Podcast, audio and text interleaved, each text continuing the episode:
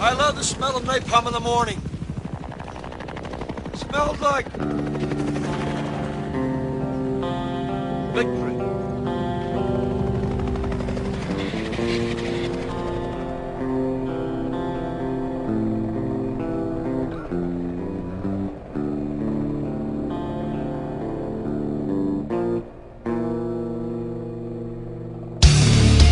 Guten Morgen, Brazilian! Estamos aqui de volta.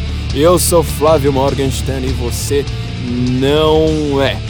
Bom, parece que o apocalipse está chegando, muita gente está em desespero, o mundo está aí tremendo e contrariando todas as previsões, Donald Trump foi eleito presidente da América. Provavelmente vai ser o homem mais poderoso do mundo pelos próximos quatro anos. Ninguém conseguiria imaginar uma coisa dessa, ninguém conseguiria prever. Ninguém mesmo?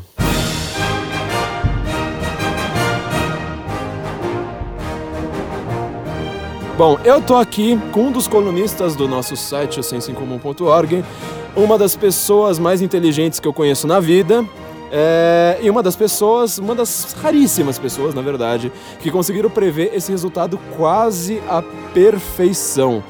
Para vocês que conhecem, um dos colunistas mais impressionantes que nós temos no site, estou aqui com Felipe Martins, que conseguiu acertar quase todos os estados. Meu Deus do céu. Felipe, Guten Morgen, como você está? Obrigado, Flávio. Essa apresentação foi um pouco. puxou um pouco de saco, porque a gente é amigo há 12 anos. Também, além de ser um dos colunistas mais infrequentes do site. Mais infrequentes, ou seja, tem uma coluna sua, né? Acredito que tem três, mas. Ah, tá bom, tá bom não é tão infrequente assim. Eu vou fazer uma, uma auditoria inteira. Mas a gente vai trabalhar para aumentar isso aí. Ok. Você tá me puxando a orelha todo dia, acho que dá para fazer isso agora. Felipe, você é uma enciclopédia, uma verdadeira enciclopédia ambulante de, de política americana. Na verdade, assim, tem uma única pergunta para você que é, meu, fale sobre a América, sabe? Eu quero, é, acho que jornalismo, tudo bem que eu não sou jornalista, mas jornalismo, aquele cara que entrevistou o Joseph Campbell pro Poder do Mito, ele fala isso, né? O jornalismo é a única profissão em que você pode aprender em público e ninguém fala que você é um tonto. É... Como você conseguiu prever isso enquanto toda a mídia, não só no Brasil, mas a mídia mundial, falava exato o oposto de você e só você estava certo? Bom, antes de mais nada, eu acho que é necessário deixar claro que eu estava totalmente obcecado com o processo eleitoral americano. Eu já acompanho política americana há bastante tempo. Em 2008 acompanhei com grande intensidade, 2012 também. Mas 2016 eu está especialmente obcecado com o processo. Estava num semestre bastante complicado para mim, era meu último semestre na faculdade. Estava terminando TCC e outras coisas, mas mesmo assim uh, eu não conseguia parar de ler a respeito da, das eleições americanas e não só ler fontes americanas, jornalistas, como ir atrás das informações mesmo. Que estava acontecendo na internet, nas redes sociais, todo o movimento que estava por trás dos candidatos. E eu creio que isso me ajudou muito, junto com uma outra coisa que, de certa forma, é um background é, pessoal meu. Uh, a gente fala muito disso, você já escreveu sobre isso algumas vezes, mas o fato é que professores universitários, especialistas de modo geral, jornalistas, eles não têm nenhuma ideia do que eles estão falando porque eles vivem numa, numa bolha. Uh, eu, ao contrário desse pessoal, apesar de estudar essas coisas e ter, ter algum interesse, alguns até diriam que eu seria um especialista por ser formado em relações internacionais. Às vezes também é um generalista, né? Você é. não tem só uma, uma especialidade, só fala de uma única coisa. Sim, é. conseguir conjugar ali alguns conhecimentos. E, inclusive, o tema do meu TCC na faculdade foi sobre forecasting, que é sobre previsões de cenários futuros e tudo mais, não com foco eleitoral, mas com, com foco nas relações internacionais mesmo, previsão de guerras, grandes crises e tudo mais. Vão te chamar de astrólogo por isso, hein? Só que eu usei muito pouco do que eu, do que eu vi lá no meu TCC, e eu acho que foi muito uma coisa de feeling também, por causa desse, dessa questão do background pessoal, que é o fato de que eu não vim de um berço de ouro. eu entendo a cabeça do povão, porque eu vivo com o povão, os meus pais são o povão, as, a minha família é o povão. Sempre a gente encontra aquelas histórias meio anedóticas. Ah, eu tive uma conversa com a minha empregada, eu tive uma conversa com, com o frentista do posto. Você é o frentista? É, eu sou, de algum modo, o frentista do posto. minha mãe foi a empregada, tenho primos que, que trabalham em posto de gasolina e eu convivo com essas pessoas o tempo todo. Amo, adoro. Elas não estão contaminadas por essa coisa ridícula da esquerda e da elite de modo geral, que é essa, essa, essa cegueira para a realidade. Isso me deu um feeling inicial. Só que além disso, eu, como eu disse, estava completamente obcecado, então eu comecei a olhar os números desde muito cedo. Uh, a princípio, eu, eu apoiava e torcia pelo, pelo Scott Walker, atual governador de Wisconsin, mas a candidatura dele, na qual eu botava muita fé, logo se destruiu. E como várias pessoas por quem eu tenho grande admiração admiravam o Trump, eu passei a olhar a candidatura dele com um pouco mais de seriedade. Uma dessas pessoas foi o professor Olavo de Carvalho, que logo no, no início, creio que na primeira semana, quando o Trump anunciou a candidatura dele, anunciou no Facebook a seguinte coisa: o Trump, o candidato com as bolas de ouro, é meu candidato. é, eu falei, ah, se o Olavo apoia ele, talvez ele tenha alguma coisa de boa. A mesma coisa foi com, com a Bruna, Bruna Luiza, do blog Garotas Direitas, o Osmar, do, do Reacionaria, os dois eram apoiadores do, do Trump, então, por mais que eu não apoiasse ele, eu falei, não, tem que prestar atenção nesse cara, porque pessoas que eu respeito muito, respeitam ele, estão vendo algo de bom nessa campanha, e eu também tenho que ver. Então, comecei a prestar atenção, e ainda nas primárias eu, eu resolvi apoiar o Trump, torcer pelo Trump, o que pode ser um, um gerar um certo prejuízo para as análises mais, mais frias do, dos números, mas... No seu caso foi o contrário. É, no meu caso parece que a coisa funcionou um pouquinho. O momento decisivo para mim, quando eu tive a primeira impressão de que o Trump iria ganhar de fato, foi quando eu vi ele com, com a Sarah Palin no palco. Eu sou um grande admirador da Sarah Palin, sou um grande fã. Muitos dos, dos nossos ouvintes masculinos também são, né? É. Não só por esses motivos. não só por esses motivos. Mas uh, a Sarah Palin é uma mulher que foi completamente destruída em 2008 pela mídia. Existe um documentário fabuloso sobre isso, que é o Media Malpractice. Vale a pena assistir, são quase cinco horas de documentário mostrando tudo que foi feito para destruir ela em público. Eu costumo falar que. A imagem dela, né? É, Não ela. Destruir a imagem dela. Assassinato de reputações. Exatamente. É, tanto que na própria direita, mesmo nos meios conservadores americanos, brasileiros, muita gente vê a Sarah Palin como uma mulher ignorante, sem nenhum tato para política. E quando eu falei, inclusive, que ao vê-la no palco com o Trump, isso sinalizava a vitória, muita gente falou: não, você está falando besteira. Sarah Palin já acabou, ela foi destruída, não tem mais chance. Mas eu sabia, aquela coisa meio intuitiva, de que isso indicava que o Trump tinha grandes chances, porque a Sarah Palin, ao contrário de, do que todos os especialistas disseram, uh, foi a, o grande atrativo da eleição de 2008. Se não fosse, claro. se não fosse por ela, talvez o McCain tivesse tido uma, uma votação muito menor e o fato do McCain criticá-la em público, eu acho que até acabou diminuindo um pouco essa, essa, essa votação e permitiu a vitória do, do, Obama, junto, é claro, com todo o trabalho sujo que a, que a mídia fez. Ah, o McCain, por sinal, é aquele filme Game Change, né, que é um filme para denegrir a imagem da, da Sarah Palin, ele acaba não conseguindo fugir disso, né? O McCain, ele disparou pro alto quando a Sarah Palin apareceu. E o, o filme, só fazendo um pequeno parênteses aí para você concluir seu raciocínio, ele parte de uma ideia que na verdade é uma sátira do Saturday Night Live, que eles tratam como se fosse verdade, que ela falou assim, não, eu estou vendo lá do Alasca, né, minha, minha experiência internacional, que experiência que uma governadora do Alasca vai ter. Ver a Rússia da minha janela. É, eu consigo ver a Rússia da minha janela. Ela fala my home, na verdade, né, as pessoas acharam que ela estava falando minha janela, achando que ela via a Rússia mesmo, ela falou assim, na, da, from my home eu consigo ver a Rússia invadindo a Ucrânia. Ou seja, ela também foi uma forecaster, ela conseguiu prever uma coisa e até quando o, o Putin invadiu mesmo a Ucrânia, anexou a Crimeia, ela postou, né, no, no Facebook dela, dando um, uma piscadinha falando, é, eu já sabia, vocês ah, não. Ah, quem, quem, poderia, quem poderia imaginar uma coisa dessa? É, né? de, no, de novo, né, quem poderia prever uma coisa como o azarão Donald Trump, né, sendo eleito? Mas prossiga. Então, quando eu vi a Sarah Palin, eu tive o feeling de que o Trump iria atrair o mesmo tipo de eleitorado que ela atraía que é um eleitorado que normalmente é desprezado pelos especialistas, pelos analistas, pelo pessoal que trabalha com pesquisa, porque é um eleitorado que não se interessa tradicionalmente por política, é um pessoal que prefere ficar à margem do processo eleitoral, que não vota normalmente, e não vota justamente porque não se vê nos candidatos. O Trump estava falando com aquela simplicidade dele, que muita gente desprezava. Tem estudos mostrando que o vocabulário dele é o vocabulário de uma criança de 14 anos. E muita gente achava que isso iria levar a campanha dele a um desastre enorme, mas contrário, como algumas outras pessoas, depois a gente vai falar sobre isso, Scott Adams principalmente, mostraram. Isso foi um dos grandes atrativos da campanha dele. Mas então, da mesma forma como a Palin uh, atraía esses eleitores, eu falei, o Trump também vai atrair esses eleitores porque ele pensa como eles, ele fala como eles, e apesar da pequena diferença na conta bancária, ele é um deles. Então eu tive esse feeling você, se você pegar os números das eleições tradicionalmente, você vê que existem cerca de 100 milhões de eleitores que tradicionalmente não votam. E não votam por esses motivos que eu acabei de falar. Então eu falei, não, ele vai atrair esse pessoal, vai trazer novos eleitores e isso vai, vai dar a vitória para ele. Mas ainda era uma especulação, ainda não tinha muita confiança, estava esperando para ver. Quando começaram as primárias, isso começou a se mostrar verdadeiro. O turnout, que é a participação efetiva dos, dos eleitores nas eleições, foi muito grande, eh, batendo todos os recordes desde o início. Em Iowa, ele não venceu, porque foi uma disputa muito acirrada. Uhum. E o Ted Cruz tinha concentrado toda a campanha dele ali. Mas também teve uma votação expressiva. Ficou atrás do Ted Cruz por apenas um delegado dentro do, do estado de Iowa. Mas em New Hampshire, que foi o estado seguinte, isso já começou a aparecer de forma muito clara.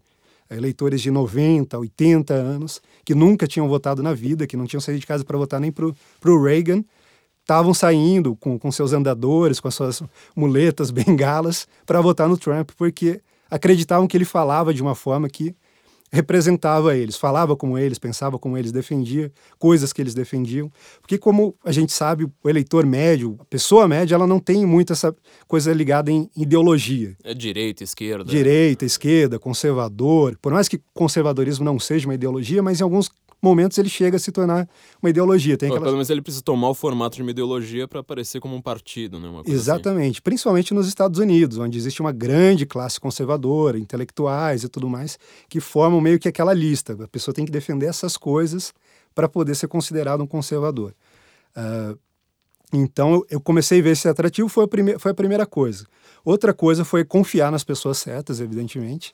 A Ann Coulter, que na primeira semana também anunciou que o Trump venceria. E que também, obviamente, é sempre tratada como uma ultra radical de extrema direita, fascista, racista, etc, etc. Sempre os, os istas de sempre. Sim, tratada é... como a pior pessoa do mundo. É... Nesse ciclo eleitoral, mais ainda. Ela foi banida da Fox News, foi banida de todos os jornais. Ela naturalmente seria a comentarista mais cotada para falar sobre o Trump, porque ela foi a que entendeu o Trump, antecipou uhum. o Trump também de alguma forma, com o livro dela, uh, Adios América é, que, que, ela fala sobre a questão, a questão migratória. Da imigração. É, é, a questão da imigração, até comentei recentemente, que eu não lembro agora se foi Economist ou a Time, foi alguma, se eu não me engano foi alguma das duas, ela falou que imigração vai ser o tema do século XXI. É o tema político número um. A Coulter, como você disse, né, ela previu, na verdade, a ascensão do Trump com o livro anterior dela, porque o livro dela desse ano é sobre o Trump, né? O Adios América do, do ano passado. É, ela e o Peter Brimlow, que é um outro cara muito pouco conhecido aqui no Brasil e que foi banido da, da National Review e de outras revistas por focar muito nessa questão imigratória. Ele escreveu um livro chamado Alienation, uh, falando justamente sobre isso. Ele também previu que essa seria a grande questão nas eleições dos Estados Unidos. Hoje ele está banido, é um desses caras da alt-right que estão falando bastante. Mas eu comecei a prestar atenção no que essas pessoas estavam dizendo. A Ann Coulter tem uma teoria já antiga de que, ao contrário do que os especialistas estavam dizendo, o candidato republicano não deveria focar nas minorias, uhum. não deveria ter aquele discurso inclusivo. Uh, uh, uh, para agradar a militância LGBT, para agradar os imigrantes ilegais, mas sim focar no que é de fato a maioria da população americana, que são esses brancos de classe, de classe média, ou mesmo população de classe média de modo mais geral, e que essa composição demográfica daria vitória ao Partido Republicano. Então, esse foi um dos primeiros pilares, junto com, com, essas, com esse feeling de que o Trump atrairia eleitores não tradicionais, que foi como eu, eu chamei eles ao longo do, dos meus textos, eleitores não tradicionais, porque não participam tradicionalmente uh, no processo eleitoral e, portanto, ficam fora do, do radar das pesquisas. Uh, essa composição demográfica que a Ann Coulter falava que era correta para um republicano ganhar. E, por fim, uh, foi também uma análise dos números, que mais tarde foi ficando mais claro conforme as primárias foram se desenrolando, você tinha o, número dos turnouts na, nas primárias. Tem um modelo do professor Norpot, que é o modelo das primárias. Esse modelo basicamente diz que existe uma proporção que você pode aferir a partir do, do voto das primárias, que será a, a votação no, na eleição geral. Então ele, ele usou esse modelo, fez uma análise de todos os estados, viu o turnout do Trump, que como eu disse foi impressionante, bateu todos os recordes em praticamente todos os estados. Mesmo os estados onde ele não ganhava, o turnout republicano foi maior, teve um ingresso de muitos eleitores novos, esses eleitores não tradicionais. E, inclusive, em, em estados, em estados onde as primárias não são abertas, Uh, esses eleitores queriam votar e não votaram porque não podia. Então, se você pega lá os dados das primárias, você vai ver que o Trump ganhava em todas as primárias abertas e o Ted Cruz ganhava em todas as primárias fechadas. Isso é, onde os eleitores tradicionais votavam, o Ted Cruz vencia.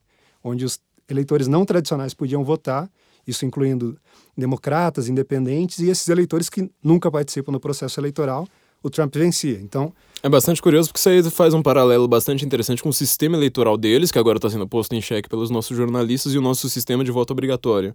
Porque se você tem um sistema de voto facultativo, não importa qual seja a projeção, se as pessoas não vão votar, o negócio não, não, não vai para frente. O Trump ele fez isso sem contar que ele já foi democrata, né, por um, por um bom tempo, né, já chamou a Hillary até, até inclusive pro casamento dela, né, a história lá que o uh, o, Glenn Beck martelou tanto, né, a, a, a, respeito do Trump. E esse tipo de análise que você fez, acho que foi uma análise que eu não vejo ninguém fazendo. É, uh, como eu disse, esse, esse, modelo foi construído pelo professor Norpot, que é um, é um, acadêmico, ele inclusive não gosta do Partido Republicano, mas ele falou, não, é o meu modelo, eu elaborei isso aqui. Só que, de fato, as pessoas não prestavam muita atenção nesses dados, uh, diziam, não, ele não, ele, não, ele não funciona mesmo, de fato, nós temos outras variáveis mais determinantes. O Nate Silva chegou a escrever cerca de cinco artigos uh, argumentando que o turnout das primárias não teria nem, nenhum impacto na, nas eleições gerais, uh, justamente para rebater esse modelo. Mas então foram esses três pilares, como eu disse, essa intuição de que ele atrairia uh, eleitores não tradicionais, a composição demográfica defendida pela Ann Coulter, ou seja, você é, mirar não nas minorias, como os especialistas estavam dizendo. Mas no americano médio. É, mas no americano médio. E, por fim, esse modelo da, das primárias. Eu peguei esses três pilares, junto com algumas outras coisas, é, que aqui eu tenho que é, agradecer ao professor Olavo de Carvalho, porque muito do que, do que eu usei para analisar as, as eleições, eu aprendi com ele, não só no curso online de filosofia, como nos cursos avulsos dele sobre assuntos específicos, o curso de política que ele deu, que é teoria do Estado, que ele, que ele ministrou. É maravilhoso esse curso. Ele ministrou para os alunos do doutorado da, da, da, PUC do Paraná, apesar de não, não ter diploma e de fazerem isso motivo de zombaria, mas ele dava aula para os alunos do doutorado e só não continuou dando porque ele encheu, encheu o saco e foi embora para os Estados Unidos. Mas é um curso maravilhoso que tem vários princípios que, se você aplicar numa, numa análise dessas, vão te dar uma visão mais clara do que está acontecendo. É, na verdade, as pessoas reclamam muito do Olavo sem saber quem é o Olavo, né? Porque eu adoro reclamar, por exemplo, que ele é astrólogo. O astrólogo ele serve para quê? Para ver o futuro. Bom, parece que ele funcionou é, aí nessa, nessa história. Em segundo lugar, esse curso, né? Eu lembro que foi você que me apresentou esse curso de teoria do Estado. Meu Deus do céu, você aprende. Eu não conheço uma pessoa que vai lá e fala assim: olha, eu estudei o curso de teoria do Estado do Olavo e, na verdade, o meu professor é muito melhor. Não, não, não existe isso. As pessoas simplesmente elas imaginam um Olavo abstrato ali que só existe no Facebook Nossa, delas. Sem dúvida. A, minha área, querendo ou não, é uma área que está dentro do, da ciência política, é uma ramificação da ciência política, as relações internacionais. E então eu estudei muita filosofia política e eu posso dizer que comparando, mesmo com os grandes filósofos políticos, o que Olavo fez ali é algo bastante único. É, realmente, como você disse, não tem como você conhecer aquele material e não passar a ter pelo menos um pouquinho de admiração e respeito pelo Olavo. Porque é um negócio muito objetivo, vários critérios que te ajudam a fazer as previsões que ele faz a, há anos, né? E que não tem nada a ver com os prints que deixam de Facebook dele e falar assim, olha, ele caça urso. Sim, exatamente. Então eu usei esses pilares e, como eu falei, junto com isso, eu estava completamente obcecado, então eu passava o tempo todo lendo uh, não apenas as notícias, mas principalmente acompanhando o movimento que estava por trás do Trump, essa galera da alt-right que foi muito mencionada de forma meio ridicularizada, falando, de fato, eles agregam, eles agregam malucos. O pessoal maluco, mas não tem só maluco ali dentro. É. Tem e às vezes o maluco também é uma coisa bastante curiosa, né? Que o maluco, às vezes, ele é genial num ponto. Sim. E sim. uma anta no resto, então... Exatamente. Não, ali você tem, tem grupos racialistas, você tem to todas essas coisas, mas você tem pessoas que simplesmente não são aceitas na linha mainstream do, do conservadorismo americano e que se exilaram lá. O cara que criou, que criou o termo alt-right, inclusive, é um discípulo do Russell Kirk, que aqui no Brasil a gente acha que é um grande nome do, do acha não, nós sabemos que ele é um grande nome da, do conservadorismo americano, mas que nos Estados Unidos foi deixado um pouco de lado, porque ele não está exatamente de acordo com todos os dogmas do conservadorismo americano de hoje. Ele, por exemplo, tinha uma, uma visão mais isolacionista na, na política externa, isso já bate um pouco de frente com a política neocon. Claro, os, momentos, os tempos mudaram, você tem que adaptar isso tudo, mas ele foi meio que deixado de lado por Sim. medo de influenciar esse pessoal. Então, analisando essas coisas, uh, já durante as primárias eu estava bastante confiante de que ele iria ganhar, mesmo quando eu ainda apoiava outro candidato. E aos poucos fui escrevendo sobre isso, principalmente em grupos fechados. Você sabe bem que a maior parte do que eu escrevi foi em grupos fechados. Ah, e você apanhava da gente, né? Uma, uma coisa que deve ser frisada, até comentei isso com você, é que você estava apoiando o Trump nas primárias. Nenhum de nós, até o Alexandre Borges, que ele foi entrevistado aqui, né? Nenhum de nós estava apoiando o Trump naquele momento. Como você disse, foi o Olavo, a Bruno Osmar e você, parece, né? Ele foi o aquele cara que eu lembro, por exemplo, quando o Ben Carson apoiou o Trump, eu falei, meu, o Ben Carson tá jogando a carreira dele no lixo, né? Essa foi uma previsão que eu fiz completamente errônea. É, previsão não, né? Foi um comentário que ninguém viu, mas agora eu tô me dedurando, mas enfim. é, de fato, eu muita gente, inclusive, antes de eu anunciar oficialmente meu apoio ao Trump, fala: "Não, o Felipe é um apoiador do Trump que está dentro do armário, ele fala que, que apoia outros caras, mas não, ele dá para ver que ele está empolgado com o Trump, mas foi por causa disso. Eu sempre olhei para a candidatura dele com seriedade, com respeito, porque pessoas que eu respeito estavam apoiando ele. E também porque eu estava bastante empolgado com tudo que estava acontecendo, estava vendo algumas coisas. Eu lembro agora de um artigo, que eu não me recordo de quem é, mas de um, de um comentarista americano, que ele falava porque o Trump era o único candidato que, que poderia derrotar os Clintons. Ah, o Clinton Machine. Ou seja, o contrário daquilo que todo mundo, inclusive o pessoal da direita americana, estava dizendo até semana passada. Exatamente. Que essa eleição estava derrotada a partir do momento que escolheram o Trump, porque você não bate num Clinton com, com um candidato como ele. Exatamente. E, e, e o artigo ele basicamente dizia que o Trump, pela experiência dentro do mercado imobiliário, de Nova York, que é uma coisa quase tão suja quanto a política americana ou quanto qualquer outra política. A crise americana foi uma crise imobiliária também. Né? Exatamente. Pela experiência dele ali, pelas disputas com advogados, pelo jogo sujo que rola ali nos bastidores, ele já estaria apto a lutar contra os Clintons e também pela falta de papas na língua, pela coragem, pelo total desdém pelo politicamente correto, pelas convenções uh, sociais, ele falava o que tinha que falar. O primeiro debate do, das primárias, uh, ele mostrou isso muito claramente. A, a, primeira pergunta foi: qual de vocês não se compromete a apoiar o candidato uh, republicano no final das primárias, quando o candidato republicano for, for conhecido? Ele levantou a mão e falou: Não, eu não vou apoiar, porque eu tenho boas chances de sair como candidato independente aquilo ali para qualquer outra pessoa teria sido suicídio político, mas uma ele... traição ao partido, né? É, exatamente. Mas ele, ele não estava nem aí. Ele deu de ombros, falou falou o que ele pensava e as pessoas criticavam ele por isso, mas era uma coisa que também chamava atenção porque, por exemplo, todos os candidatos republicanos das primárias, eles podiam criticar Hillary pelo que ela fazia de mal, de ruim, mas nenhum deles tinha coragem de chamar ela de incompetente ou de falar, por exemplo, de todos os escândalos sexuais que ela e o, e o marido estavam envolvidos. E o Trump, desde o começo, falava. Primeira vez que a, que a Hillary prestou atenção no Trump, porque ela tinha ele como um palhaço, que não tinha nenhuma chance e tal. A primeira vez que ela prestou atenção nele foi para falar sobre a forma como ele tratava mulheres.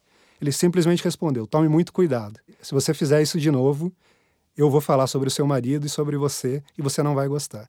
Ela ficou bem ali uns três meses sem, sem falar nada do tipo. Só voltou a falar quando não tinha mais escolha, era necessário, se ela quisesse ganhar. É importante também é, de, é, marcar que a, grosseria que se fala do Trump, muitas vezes em relação às. Uh, sobretudo em relação a Hillary, né? na hora que apareceu o debate ali franco, a trocação franca ali direta, é, essa grosseria era justamente porque a vida da Hillary é uma grosseria, você não tem como. Exatamente. Eu lembro de um debate aqui em São Paulo entre o, o Maluf e o Mário Covas, que o Maluf falou assim: oh, você está apelando, você está falando do passado, da época lá da Poli, é, isso é uma baixaria. O Covas ele falou justamente isso. Ele falou assim: é, se falar do seu passado é, é de é, baixar o nível, é porque o seu passado é de baixo nível, né? Isso é uma coisa que os comentaristas brasileiros, na hora de, de analisar o Trump falando com a Hillary, parece que eles. Ah, sumiu da cabeça, né? Eles esqueciam completamente. Então, assim, observando o comportamento dele, essas análises, que não eram análises matemáticas, estatísticas, mas que davam uma noção sobre o que de fato estava acontecendo, como, sobre como os americanos estavam percebendo a candidatura do Trump. Outra coisa que também me deu uma certa confiança de que ele venceria é o fato de que logo após a Palin uh, anunciar o apoio dela ao Trump, todo o Tea Party, a página oficial do Tea Party no Facebook, no Twitter, anunciou apoio a ele. Então, ao mesmo tempo que as pessoas falavam, não, Trump não é um conservador, o que eu acho que ele de fato não seja, porque ele não pode ser encaixado nessas categorias ideológicas, como eu já falei, mas o maior grupo conservador, o mais significativo, o mais representativo, apoiava ele. E aí, inclusive, você tem pessoas que estão no movimento conservador há anos, velhinhos, a, a Phyllis Schlafly, não sei como fala exatamente o nome dela, mas Filhos, é, é.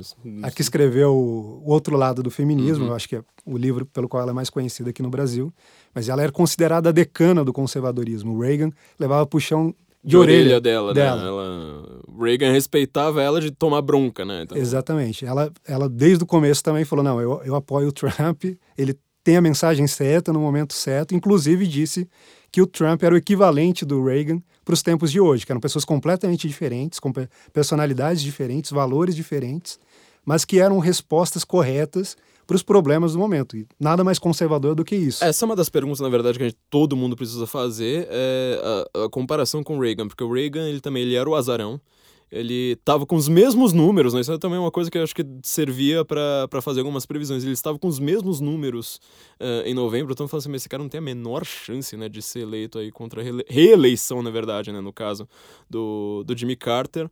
E também era um ator canastrão de Hollywood, aquela coisa meio tosqueira lá e foi o que foi, né? Um rolo compressor ali em cima de todo mundo.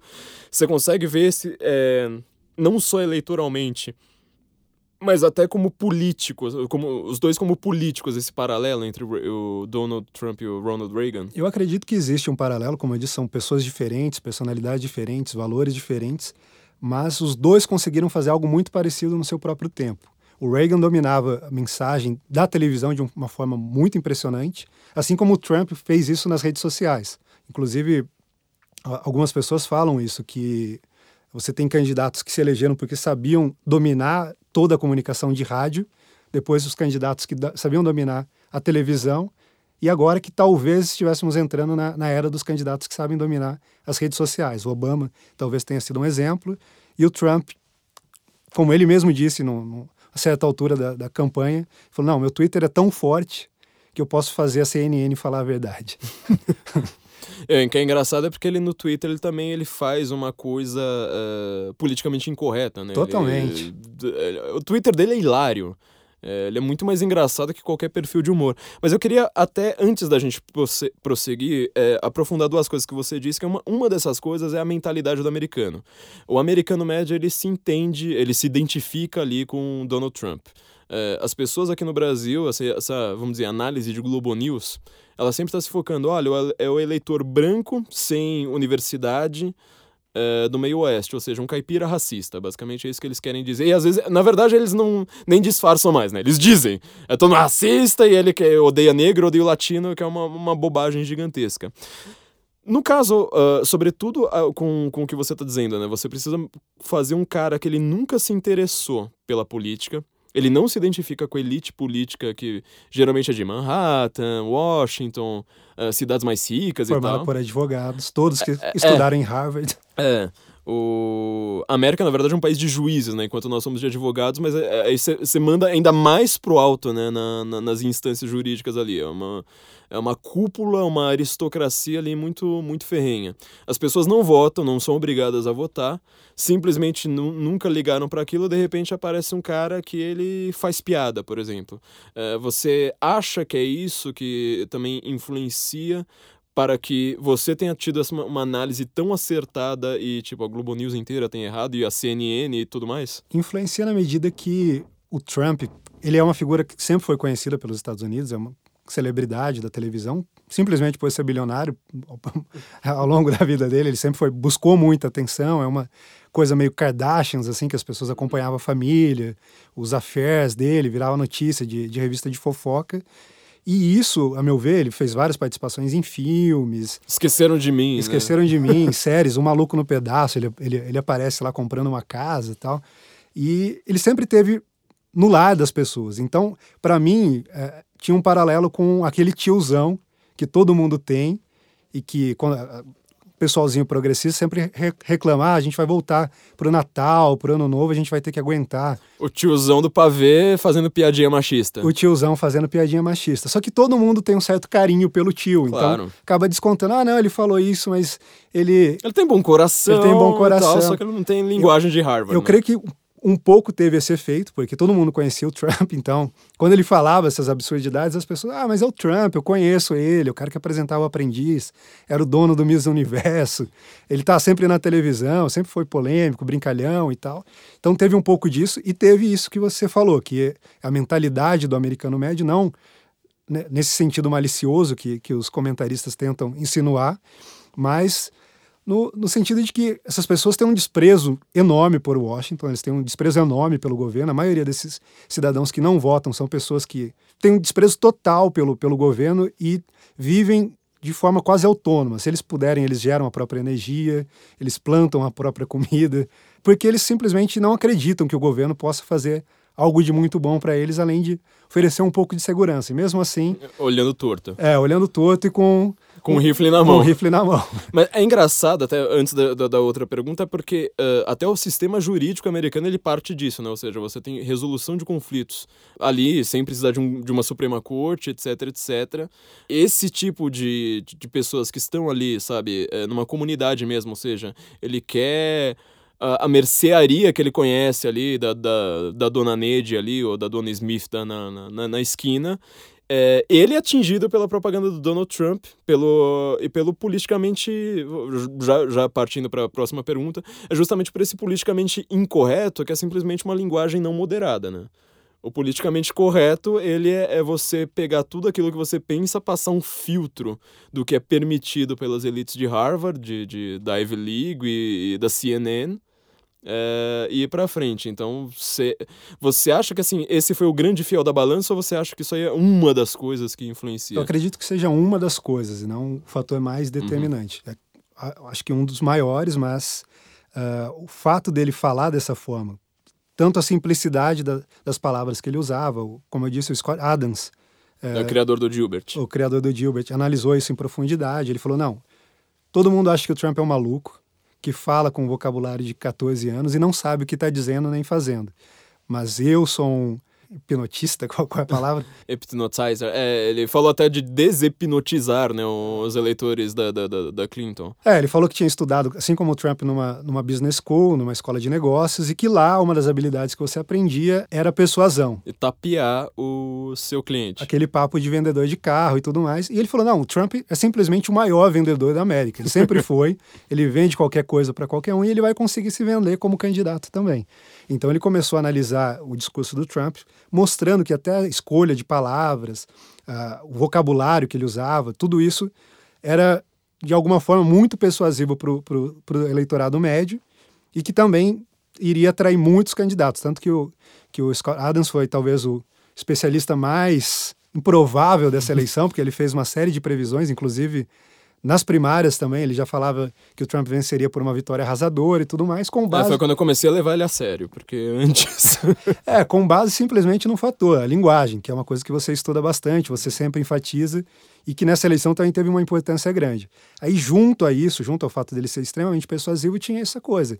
Ele não colocava nenhum filtro na, na linguagem dele, ele dizia, ou pelo menos causava a impressão de dizer o que, o que quer que passasse pela mente dele, não estava preocupado em agradar ninguém, não tinha essa coisa de querer sinalizar virtudes que ele não possui, que é uma coisa muito comum em políticos, fingir uma indignação, fingir uma afetação, e ele não estava preocupado com isso. Ele falava, passava na mente dele, depois se tivesse que pedir desculpa, ele pedia, mas em geral ele preferia não pedir. ele disse claramente que não gosta de pedir desculpas, falou uma série de coisas que até causou uma certa polêmica. Se você pegar, por exemplo, quando ele falou do McCain, ele falou: Ah, eu não gosto de, de, de heróis de guerra que ficaram presos, porque se ele era um herói, ele não devia ter ficado preso. O que é uma frase terrível, né? É, pra- uma frase pra- terrível. Pro próprio eleitorado dele, porque a maior parte das forças armadas, né? da- de todos os militares americanos são republicanos. Os veteranos, inclusive, muitos É. dos quais ficaram aprisionados, que receberam condecorações por terem ficado aprisionados. E esse foi só um dos muitos momentos que toda a mídia falou: não, a candidatura do Trump está acabado.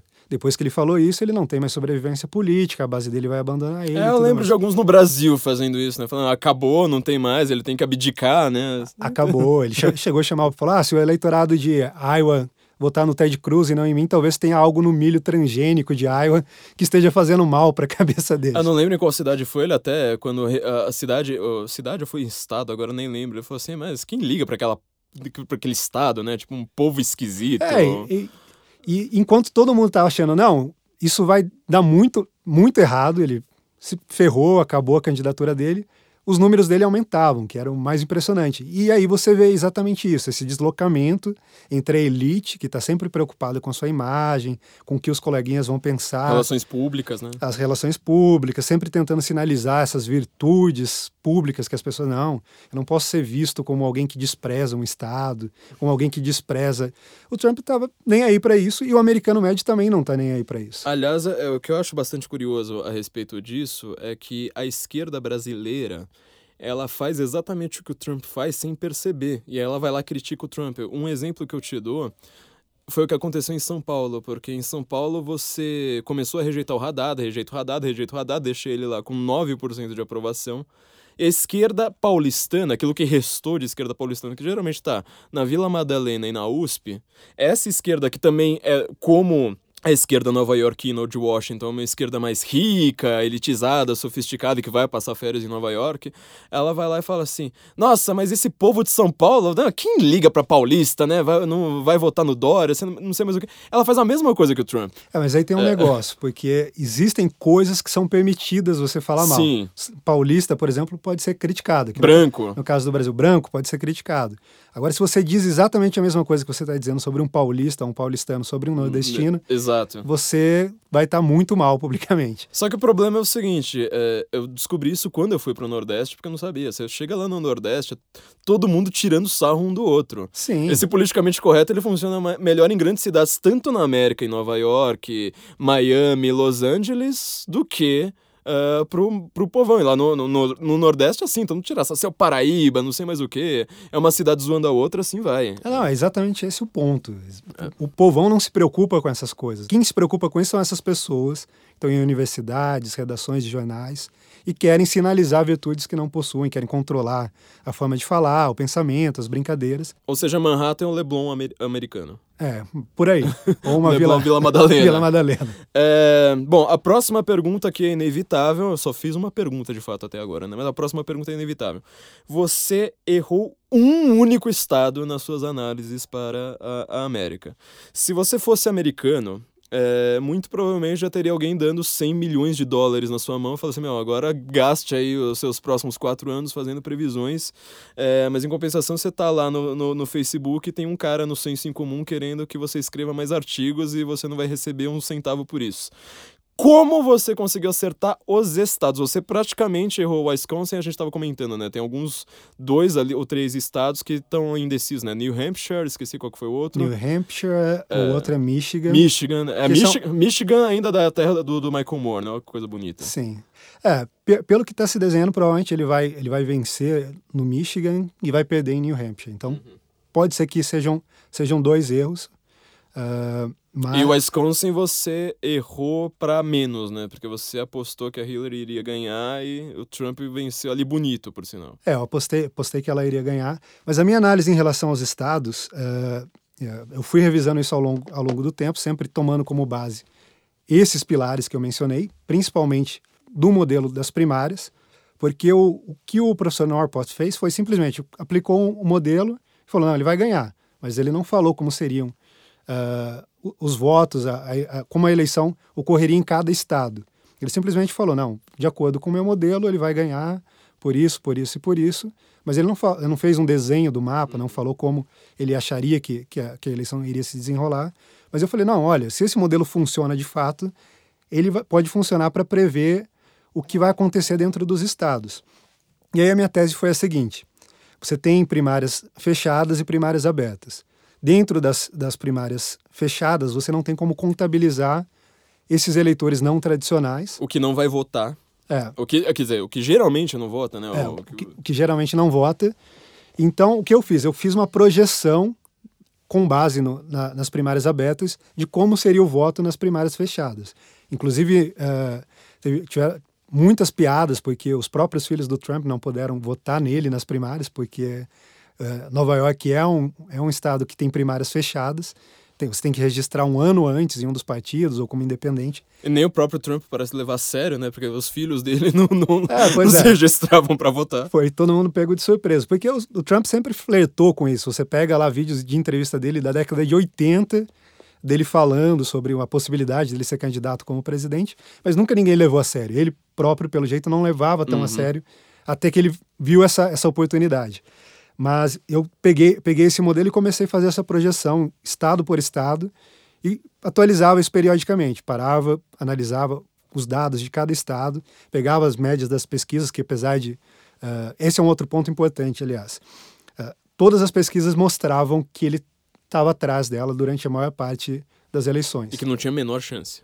Inclusive, eu vi uma tabela hoje com os erros, assim, tem erros de 17 pontos, 30 pontos. É, isso para América, que geralmente tem eleições mais. Uh, tem uh, uh, números mais apertados, né? Um erro é um erro, apocalíptico. É um erro caso. absurdo. E o erro se deu justamente por esses fatores que a gente já discutiu aqui. Os pesquisadores, os estatísticos, assim como os amigos deles, analistas, cientistas políticos, eles estão de alguma forma isolados. Então, para eles era pouco plausível que alguma pessoa se sentisse atraída pelo discurso do Trump. Então, todas as amostras das pesquisas que foram usadas ao longo da eleição, elas tomavam como base os números das, das eleições de 2008 e 2012. Basicamente, eles faziam a suposição de que a composição do eleitorado seria muito parecida com, uma, com, com a composição tradicional. Que já foi também uma composição meio estranha nessas duas eleições, né? Quando o Obama foi eleito e reeleito, porque não tinha nada a ver com nenhuma eleição anterior. Foi estranha justamente pela participação do Obama, que apesar de ser um cara da esquerda, do establishment, usou um discurso anti-establishment para ser eleito. E ele levou muito jovem, por exemplo. Né? Jovem americano não costuma votar, né? Você geralmente espera mais. Exatamente. Ele usou rede social e tal. É, a, a, não tinha nada a ver com as outras eleições. A então. proporção de jovens e negros que ele atraiu foi sem precedentes. E o que, o que, o que os pesquisadores estavam fazendo é assumir que a Hillary ia atrair o mesmo número de jovens, uhum. o mesmo número de negros, e que o Trump iria atrair o mesmo número de pessoas uh, que o Romney atraiu e que o McCain atraiu, que é um erro, que, ao meu ver, foi um erro crasso, assim, que determinou uh, essa falha de, toda, de todas as pesquisas, de todos os analistas que se baseiam nelas, porque eles não perceberam isso. Essa atração dos eleitores não tradicionais, que eu acho que, que foi isso eu não vi ninguém comentando nem lá no, nos Estados Unidos. Então eu acho que foi a grande sacada que me ajudou a acertar, mais até do que algumas pessoas lá dos, lá do, dos Estados Unidos mesmo, porque as pesquisas elas simplesmente replicavam o modelo de 2008, falavam, não, vai ser é, 15% é, de negros, tanto por cento de... No máximo eles faziam essa, esse ajuste, ah, vai ter um pouco mais de hispânicos, porque eles estão... É, é, descontentes com o discurso do Trump, eles vão aparecer em números recordes para impedir que ele seja eleito. E é o estado mais hispânico de todos, que é a Flórida, vai lá, vai para as urnas e quem que dá? Trump, né? É, só queria é, fazer mais uma pergunta a, a respeito especificamente disso, porque uh, como. Uh, acho que para quem é leitor, por exemplo, do Senso em Comum é uma coisa muito óbvia, mas acho que muita gente que pode estar tá ouvindo esse podcast pela primeira vez uh, pode não entender isso. Por que, que a Hillary ela não conseguiu atrair tanta gente para as urnas, ou seja, para ir votar de fato, quanto Obama conseguiu nessas duas ele eleições dele? Bom, eu acho que tem alguns elementos aí além do, do elemento de, da política de identidade, que é algo que é incomum nos Estados Unidos, mas que foi inserido com, com Obama, você tem a política identitária na Europa, você vê muito isso, os é. grupos votam naquele, naqueles é, políticos que representam o grupo deles, com quem eles se identificam de fato, e não apenas por propostas e ideias. Ou seja, tipo, LGBT, aborto, feminismo. Feminismo, por exemplo, virou um tema de campanha dela, né? É, exatamente. E o Obama inseriu esse elemento na política, na política americana, trazendo os negros numa proporção maior, por ele ser um candidato negro, uh, aí, com o discurso que ele teve com os jovens e tudo mais. Ele se apresentava de forma jovial, aparecia uh, nos programas de TV dançando e tudo mais. E o Trump também, de alguma forma, ele explorou isso, que foi aquela composição demográfica da Ann Coulter, uhum. que é um pouco politicamente incorreto, por isso que você falou. Você pode mirar os negros se você é um negro, mas você não pode mirar o eleitorado branco se você é um branco. Mas o Trump, de alguma forma, ele fez isso, porque a maior parte da população americana ainda é composta por, por brancos de classe média, tanto uh, os trabalhadores de indústria como o pessoal da área rural. E ele conseguiu atrair esse eleitorado, não, não apenas esse, mas uh, outro eleitorado também, que ele conseguiu os negros numa proporção maior do que, do que outros candidatos anteriores, os próprios hispânicos, que todo mundo estava apostando que votaria contra ele, votaram contra Hillary, por uma série de questões que depois a gente pode discutir também. E então, esse é um fator, a política de identidade. A Hillary poderia atrair mulheres, mas aí tinha uma outra coisa, porque o discurso feminista dela não é bem aceito. Por uh, mulheres tradicionais. Por mulheres tradicionais. Então você tinha uma coisa muito curiosa nas pesquisas que era, você via entre as mulheres solteiras, jovens, estudantes, a maioria delas apoiava a Hillary. Mas entre as mulheres casadas e mais velhas, elas apoiavam massivamente o Trump. Saiu da faculdade, arrumou um emprego, marido, acabou. Resolveu o problema. É, a gente sabe, na verdade, isso é uma coisa bastante. Parece piadinha, né? Mas é uma coisa muito séria, extremamente séria que está acontecendo no Brasil, né? O nosso discurso, ele também ele é, ele é focado uh, nesse tipo de, de, de ideia. Você acha que os escândalos envolvendo a Hillary foram determinantes também? Benghazi, que eu acho que praticamente em português você vai achar textos, uh, obviamente do Olavo de Carvalho, que sempre uh, explicou Benghazi ali em todos os detalhes, mas basicamente quem escreveu foi, foi eu. O Alexandre Borges. o Alexandre Borges escreveu no Facebook sobre Benghazi, algum, vários textos no Mídia Sem Máscara, óbvio, mas quem acabou escrevendo em tempos recentes, acho que fui eu no dia da eleição, e só, não tem... E lá todo mundo conhece conhece, ela é um fato da vida, né? É, sem dúvida. Eu acho que Aliás, assim, Benghazi é um dos escândalos, é isso que eu quero dizer. Teve ritual satânico, é, teve, teve, pedofilia. Incontáveis. Putz, os e-mails, óbvio, né? Isso aí mas, tudo. Mas eu acho que isso e também o fato de que ela já era uma figura política desgastada. Como, como todo mundo sabe, o esposo dela foi presidente, ela foi primeira-dama. Tiveram uma série de escândalos também que talvez não sejam conhecidos pela geração de hoje, mas que foram muito conhecidos na época. Uh, escândalos de todo tipo, envolvendo uh, transações comerciais polêmicas. Com ditaduras, né? Arábia com, Saudita. Com ditaduras, com a própria Rússia, que, que eles gostam muito de jogar no colo do Trump, mas que eles sempre tiveram um relacionamento dúbio. Eu esqueci o nome né, do maior, um dos maiores amigos dele, foi lá para a Rússia com o Bill Clinton, né, para atrás de, de, reservas, acho que de xisto, se eu não me engano, e conseguiu uma semana depois. É, ali. também urânio. É, urânio. Tem, teve no Cazaquistão, né, o Cazaquistão lá que tem uma ditadura brutal que o Bill Clinton também fez a mesma coisa, e a própria Fundação Clinton. Sim, e, e aí junto com isso, esse desgaste da imagem dela veio também com uma certa ideia de uma política dinástica que está nascendo, tá nascendo nos Estados Unidos. Isso com, com os Bushes, por exemplo, tiveram dois presidentes da mesma família e um terceiro tentou, tentou, e foi brutalmente humilhado pelo Trump durante todas as primárias. Talvez os melhores memes, as melhores imagens que foi saíram. Foi o Jeb Bush. Foi zoando o Jeb Bush. Então, isso também pesou muito, porque ela, ela já tinha essa imagem desgastada e veio esse mar de, de escândalos, que foram se, se revelando ao longo ao longo das eleições. No começo a gente conhecia os escândalos dos e-mails, o escândalo de Benghazi, uh, enfim, a atuação... A Fundação Clinton. A, a Fundação Clinton, todo, todo, todas as transações que são muito parecidas até com... O petrolão. Com o petrolão aqui no Brasil. Inclusive com petróleo, né? Mas é, é, lá foram, foi um petrolão internacional, né? O petrolão aquele ficou... No máximo foi para Cuba, Angola e Venezuela. Aqui. É, ela, ela era secretária de Estado. Então, ela tinha uma posição muito privilegiada para negociar com outros países. A secretária de Estado é uma espécie. Eh, o cargo não existe, mas é como se fosse um primeiro-ministro exterior, né? Uma, Exatamente. Uma assim. É, é um ministro das relações exteriores, só que com um poder muito maior. É. E da maior potência que tem relação com todos os países do mundo, praticamente. Então, ela tinha essa política de troca, ela buscava algum benefício para a fundação dela, Fundação Clinton, e quando ela recebia esse benefício, ela devolvia, usando os recursos públicos, a, a, a política pública americana, benefícios para esses países. Então, ela recebeu muitas doações da Arábia Saudita dessa forma, e sempre em troca de favores que ela podia oferecer por meio do Departamento de Estado. E aí depois vieram todas os, as polêmicas do Wikileaks e tudo mais, mas inclusive num texto que eu escrevi no sábado, onde eu falava que eu estava sentindo o cheiro da vitória, eu falei que essas coisas eram importantes, assim como o que está acontecendo com o Obamacare lá nos Estados Unidos, que está colapsando totalmente. As pessoas estão vendo, está muito pesado, estão perdendo é, toda a cobertura de saúde que, ela, que, elas têm. Essas coisas pesaram, mas eu falava lá que mesmo uh, essas coisas, se elas não tivessem acontecido, não teriam afetado o resultado final. Isso é algo difícil de saber, a gente nunca vai saber, mas era uma aposta que eu estava fazendo naquele momento. E aí, uh, falando, falando ainda sobre, sobre como, como foi possível apontar em cada estado o resultado, eu atualizava, atualizava essas análises quase que diariamente, postando principalmente em grupos fechados, com amigos, discutindo.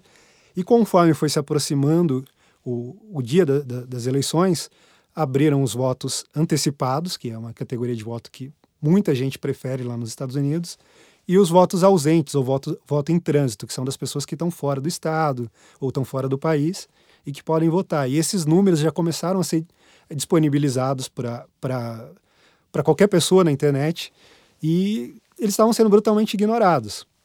Uh, as pessoas continuavam prestando atenção nessas pesquisas problemáticas, enquanto ignoravam os números reais que já estavam aparecendo e que eram muito positivos para o Trump. Você olha para a Flórida, por exemplo, a Hillary terminou a, a, votação antecipada com uma vantagem, mas foi uma vantagem insignificativa. Se você olhar para as tendências históricas, uh, nenhum republicano teve a quantidade de votos antecipado que o Trump teve.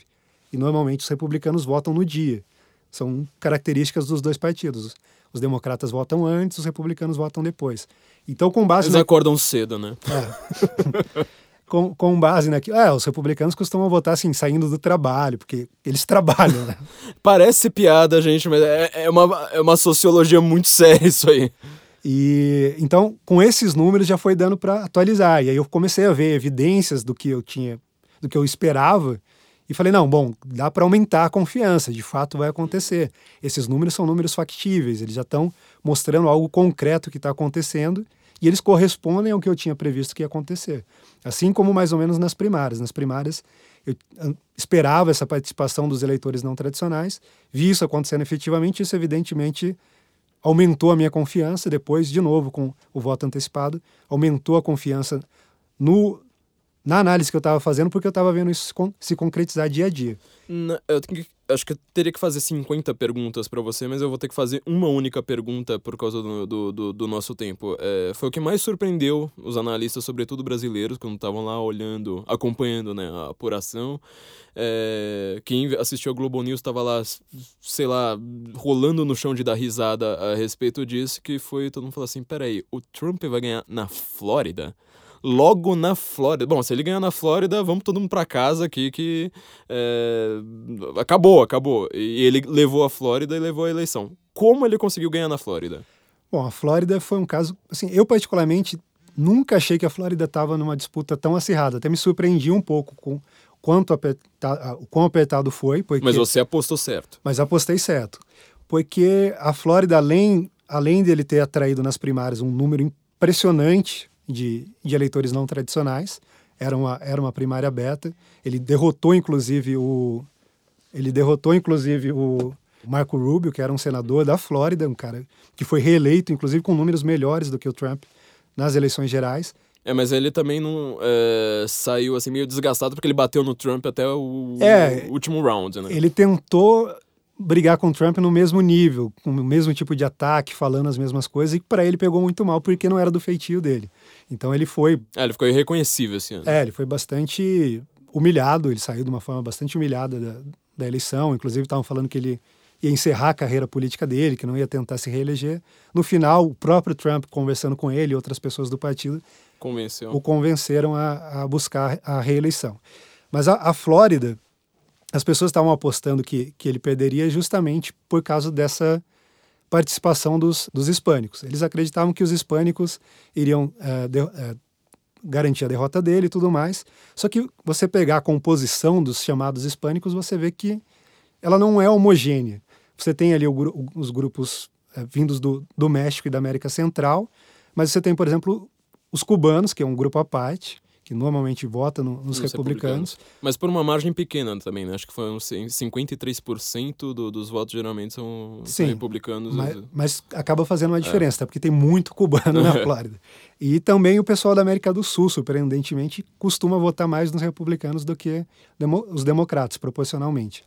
Então, de alguma forma, eu estava bastante tranquilo em relação à Flórida, principalmente porque eu estava vendo que se concretizar essa participação dos eleitores não tradicionais e depois com o voto antecipado, o Trump havia batido todos os recordes eh, de um republicano no voto antecipado e estava numa margem que ele só precisava ter a mesma participação do eleitorado que o Romney obteve em 2012 para conseguir a vitória. Como eu esperava uma participação ainda maior, eu estava bastante seguro quanto a isso. Eu acho que na minha pesquisa, talvez para mim pelo menos foi o que eu mais gostei foi foi a Pensilvânia, porque a Pensilvânia também era um estado que ach- achavam que não estavam nem em disputa, que não estava nem em jogo e na véspera, se eu não me engano, ou talvez dois dias antes, eu escrevi um texto Só sobre a Pensilvânia. só sobre a Pensilvânia que era intitulado Porque eu acredito que o Donald Trump vencerá na Pensilvânia.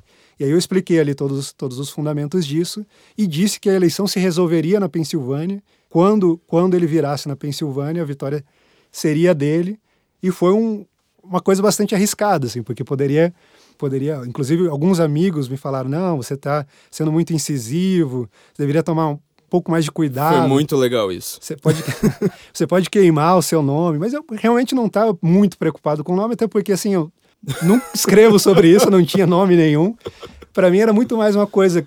Você não iria clintonizar, né? Olha, estou preocupado com o que eu vou é, falar. não, não. Eu, eu falei, não, tô sentindo que vai dar certo e, resolvi fazer a aposta. Então, eu escrevi esse texto, foi um texto que depois da, da eleição eu até compartilhei falando.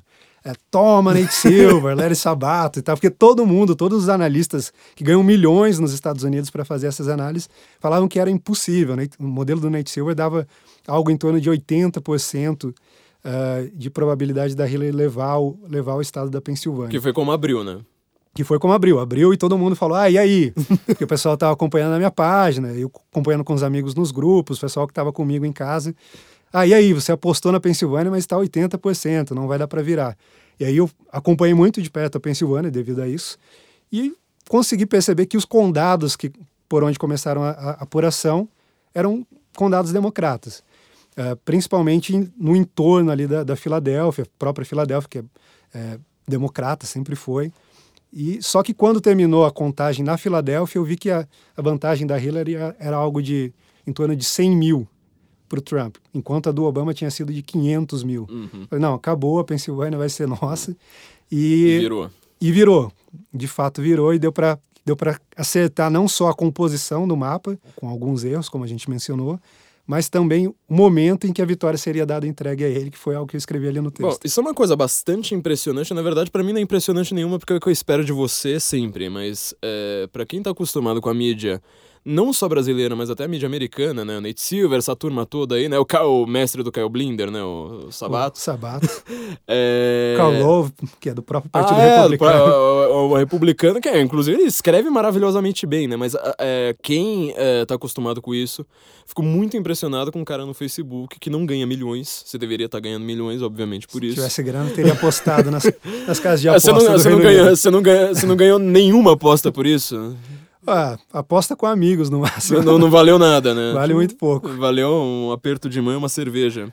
É, Bom, isso aí é bastante impressionante, mas eu queria agora ah, aproveitar aqui nossos últimos minutos para falar não só do passado, né, essa mágica aí que você fez, que eu acho que é assim uma aula para todos os jornalistas e analistas, não só no Brasil, né? eh, compare eh, quem, quem ouve você falando, quem ouve a Globo News falando, dá a impressão que é outra realidade. Eu queria agora falar um, um pouco a respeito do futuro, né? Você estudou loucamente a vida do, do Donald Trump, o pensamento do Donald Trump, o topete do Donald Trump. E o que, que você acha que vai ser ah, do governo dele? Me fizeram muitas vezes uma pergunta que eu não sei, é mais uma aposta minha, eu não sei responder direito, então se você responder de outra forma, espero que as pessoas co- confiem em você e não em mim. Primeiro lugar, você acha que ele vai conseguir governar? Porque ele é, rachou o partido dele, né? Porque afinal ele é contra o establishment. Só que em compensação ele levou a casa e o Senado junto. Então, quer dizer, é uma coisa que ninguém esperava também. Todo mundo esperava que. Ou. ah, fossem as duas casas republicanas e a Hillary ser eleita ou o Donald Trump ser eleito com as duas casas, ou pelo menos uma delas democrata. Ele levou tudo. Ele foi no all-in, apostou no all-in e levou tudo. É, você é, acha que, ele, que agora tem mais chance dele conseguir governar e implementar essas medidas deles que, que são, dele que são bastante impopulares? Bom, é, para mim é algo que parece bastante provável. Ele, inclusive, já montou a equipe de transição dele. Uhum. Já teve até a primeira, acho que é a primeira reunião da equipe dele com a equipe do Obama está acontecendo agora, hoje. E a equipe dele, desde que acabaram as eleições, ficou muito mais otimista, muito mais ousada. Ele tinha uma série de promessas para os 100 primeiro, primeiros dias de governo e que agora ele está assim aumentando porque ele ele sabe que o Partido Republicano de certa forma, está nas mãos dele. Uhum. Todo mundo apostou que ele não conseguiria vencer, e se conseguisse vencer, como você disse, prejudicaria os candidatos do Senado, os candidatos da Câmara dos Deputados. Mas ele fez o contrário disso. A situação do Partido Republicano hoje é uma que não existiu desde 1920. Que 26, é, eu acho, não? É, 1926, exatamente.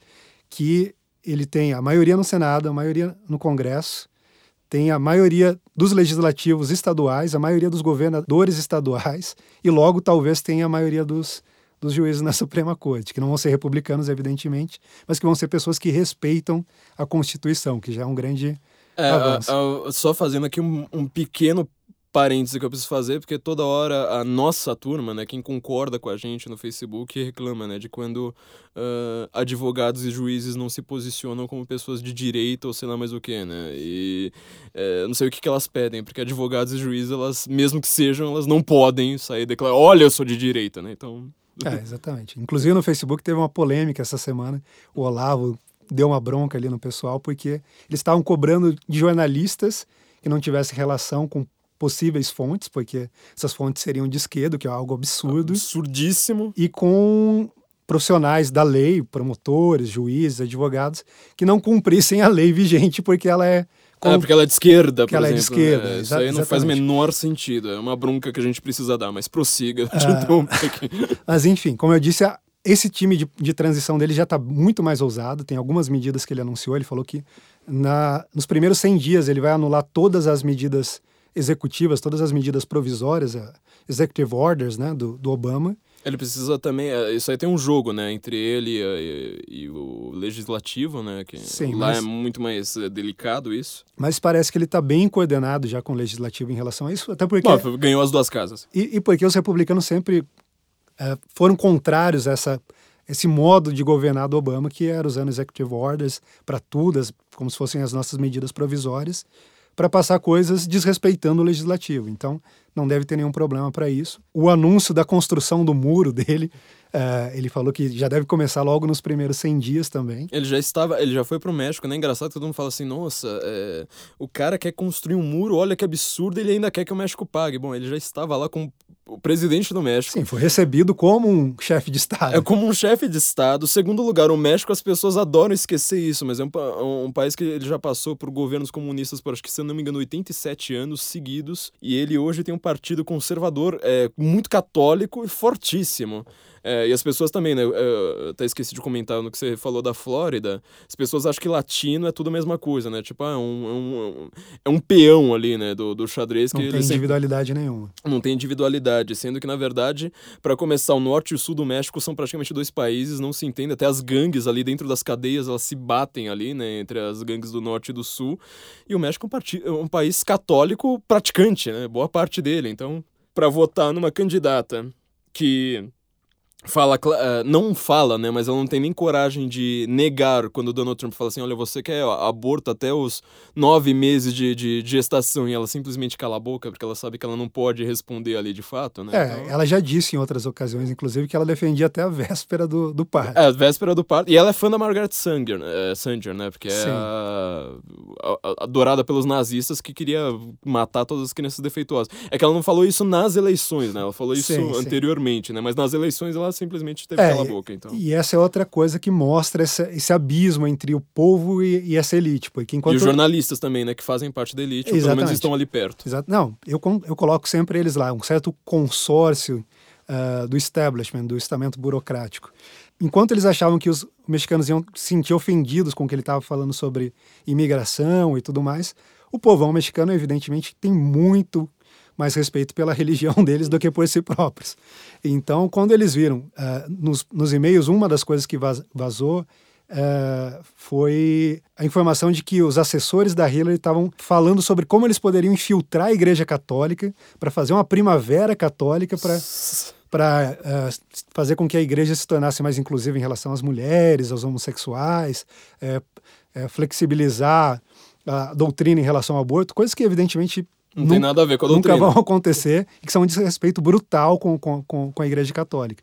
Então, esses elementos aí, inclusive, achei muito engraçado que no, nos últimos dias, os dias, os dias finais da campanha, esse pessoal da alt-right que fica no Twitter e tal, eles fizeram cartazes todos em espanhol e começaram a distribuir na, nas áreas hispânicas, falando que a Hillary queria infiltrar a Igreja Católica, que ela participava de rituais satânicos e tudo mais. Como o povo mexicano é extremamente é... Praticante, inclusive os traficantes, né? Sim, sim. Isso deve ter algum impacto. É óbvio que ele não ganhou com esses grupos, mas talvez ali alguma margem pode ter, pode ter impactado. Mas voltando ao que eu espero do governo dele, eu, eu creio que esses 100 primeiros dias já vão dar o tom bastante claro de como vai ser o governo dele. Uh, eu acredito que talvez até as sanções à Rússia é algo que possa ser começado a discutir desde já. Ele deve receber o Putin muito em breve. Uh, assim, logo no início do governo, porque para ele é uma questão central. Uh, você reestabelecer as relações com a Rússia, evitar um conflito bastante iminente hoje com, com, com tudo que Obama vem fazendo e com o que a Hillary também vinha anunciando. Além disso, como você falou, eu, você brincou que eu estudei até o topete dele, mas cheguei bem perto disso. eu, eu li os livros dele, o Art of the Deal, que é o principal livro dele. Até sempre falava uma coisa que era bastante politicamente incorreta às vezes falando para um eleitorado evangélico, ele falava: Ah, meu livro vendeu quase tanto quanto a Bíblia, talvez um pouco mais. e eu li esse livro, eu reassisti o, o, o Aprendiz, uh, busquei. Nossa, isso é, isso é paciência. Viu? Coisas do histórico dele para entender a forma dele pensar, a mentalidade dele.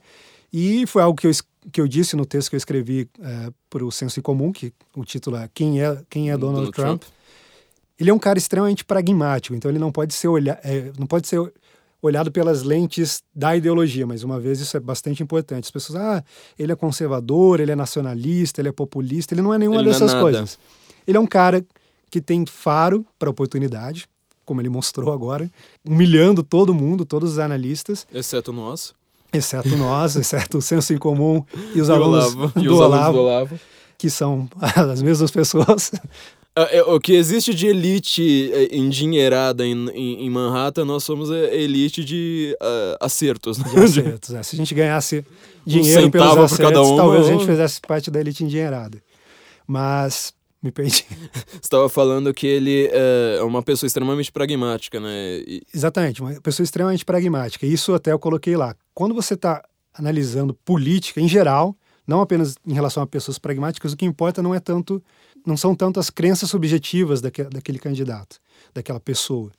O que importa mesmo são os grupos de apoio, as pessoas que estão ao redor, as pessoas que, que vão formar o governo dele, os grupos que colocaram ele no poder. E quando você olha para isso, você vê que é uma coalizão conservadora que não existe desde o Reagan e que talvez seja até maior e mais forte do que o Reagan.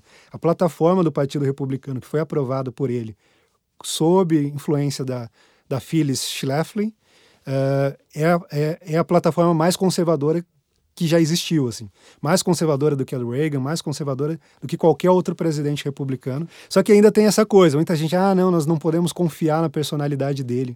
Mas quando você coloca esses, isso é uma coisa até que a gente aprende com o Olavo, esses critérios de análise política, você vê que ele não tem outra escolha senão seguir Sim. isso, senão ele vai perder o apoio. Quem manda em quem?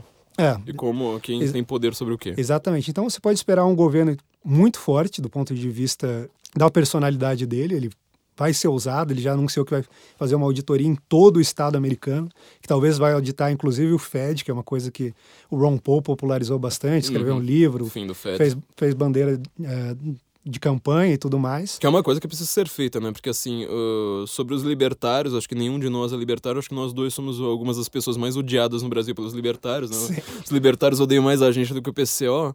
Uh, mas a única coisa que nós e os libertários conseguimos concordar à perfeição é a respeito do dinheiro. Porque eu acho que a Lady Rothbard, né? A Lady Rothbard, o cara que inventou o libertarianismo, ele fala assim: as pessoas costumam se especializar naquilo que elas menos sabem. É, não vou nem citar nenhum nome da Globo News, porque isso aí é muito óbvio, mas é. Uh, isso aí se aplica aos libertários, né? Eles entendem tudo. Na verdade, ao contrário, né? eles entendem tudo de dinheiro. O problema do Ron Paul é na hora que ele fala de alguma coisa que não seja o Fed. Sim, é. e entendem de forma doutrinária, né? Que é um é, problema, é problema, inclusive, que que a gente comentou no podcast com o Alexandre Borges, né? quando você vai chamar o, o, Putin, ou na verdade o Trump, eu de novo tô confundindo o nome dos dois, é, fiz isso no último podcast, quando você, você vai chamar o Trump de, de protecionista, você tá exagerando aí na... Exatamente. Muitos libertários ficaram contra, não só libertários, alguns conservadores estão contra o Trump, porque supostamente ele seria um protecionista. Uhum. E não entenderam exatamente o que ele estava fazendo ali, porque estavam analisando a questão de forma doutrinária. Mesma coisa para a imigração. Não, as fronteiras abertas são sempre boas, mesmo quando elas estão trazendo terroristas, é, estão sendo usadas para tráfico de órgãos, de, é, A partir do momento que você tem uma porta na sua casa, acho que esse, esse argumento aí já... É, e, e, outra coisa muito curiosa desse processo eleitoral é que muitos libertários americanos abandonaram o libertarianismo por causa do, do Trump. Trump. Um caso notório do Stephen Molyneux, que é canadense, na verdade, é. mas mora nos Estados Unidos. Ele foi um dos melhores no Twitter. Ele fazia umas, umas frases curtinhas, assim, mas que explicavam Trump ali em 140 caracteres Não, de uma maneira maravilhosa. Ele foi fenomenal. Logo no início, ele, ele anunciou apoio ao Trump também. Ele fez uma série de vídeos mostrando as mentiras que uhum. estavam sendo circuladas sobre o Trump, criticando, inclusive o Ted Cruz, o Rand Paul, os caras que seriam. Que ali seriam, mais próximos dele. É, seriam mais próximos dele e fornecendo muitos argumentos. Os vídeos dele realmente foram muito, bom, muito bons. Ele fez uma série de hangouts também, conversou com o Milo, conversou com, com a Ann Coulter, conversou com todas essas pessoas que estavam apoiando o Trump e começou a surpreender ao longo do processo eleitoral, porque começou a falar como alguém que já tinha abandonado totalmente o libertarianismo. O Stephen Molyneux ele ficou famoso no Brasil, né? Eu vou colocar os nomes, estão toda hora me cobrando, desculpa meus leitores, isso aqui é uma, uma bronca que vocês têm que me dar mesmo. Eu esqueço de colocar os links dos livros que a gente cita e desses nomes complicados, né? Molyneux, não sei nem escrever o nome dele, mas é, ele ficou famoso no Brasil pelo debate que ele teve com o Vladimir Safatli, né? Na verdade, um debate com o Vladimir Safatli também, você consegue colocar um papagaio ali, é uma humilhação, né? Você ainda vai colocar um cara desses, aí fica fica, fica sim, zona, sim. né? É, aliás, uma pergunta antes da, da, da, da gente voltar para a questão fundamental ali, uma última pergunta a respeito disso. Por exemplo, o Alexandre Borges, né? Até ele tava, tava falando assim, que comparando você a ele, ele me falou assim, mas você tá mais pra pegada Nate Silver, né? Analisar ali um por um. É, ele fez uma, uma análise mais global, então quer dizer, a sua análise e a dele não tem nada a ver. É, vocês dois acertaram ali por caminhos completamente opostos. Mas, basicamente, estava todo o establishment, todos os jornalistas, todas as pesquisas que são uh, desses jornais também, né? Uma datafolização da América ali que estava prevendo uh, a Eu tô ouvindo a risada daqui, gente. Eu, eu tava, que prevendo que seria uma, uma datafolização da América, né? Que tava prevendo que a Hillary iria ganhar uh, a caixa pantemente. Você o Scott Adams, né, que você tava falando, criador do Dilbert, a pessoa menos esperada, né? Você vai achar que é um Laerte americano. Mais né? improvável. é todos. tipo um cara que faz tirinha de jornal, é um cara que é, acertou ali tudo maravilhosamente bem. Obviamente, o Nassim Nicholas Taleb, que do antifrágil, né, falando assim, ó, quanto mais baterem no cara, mais ele vai crescer. Foi exatamente o que aconteceu na imprensa. Que intelectuais provavelmente só americanos, não sei se teve algum outro que tiveram esse mesmo insight, esse mesmo feeling que você teve. É, eu, eu acredito que nesse nível mais... E o Olavo, né, óbvio. Esse nível mais geral, é, algumas pessoas que a gente já citou, o Olavo, a Ann Coulter, teve um cara que foi um caso muito curioso, o nome dele é Bill Mitchell.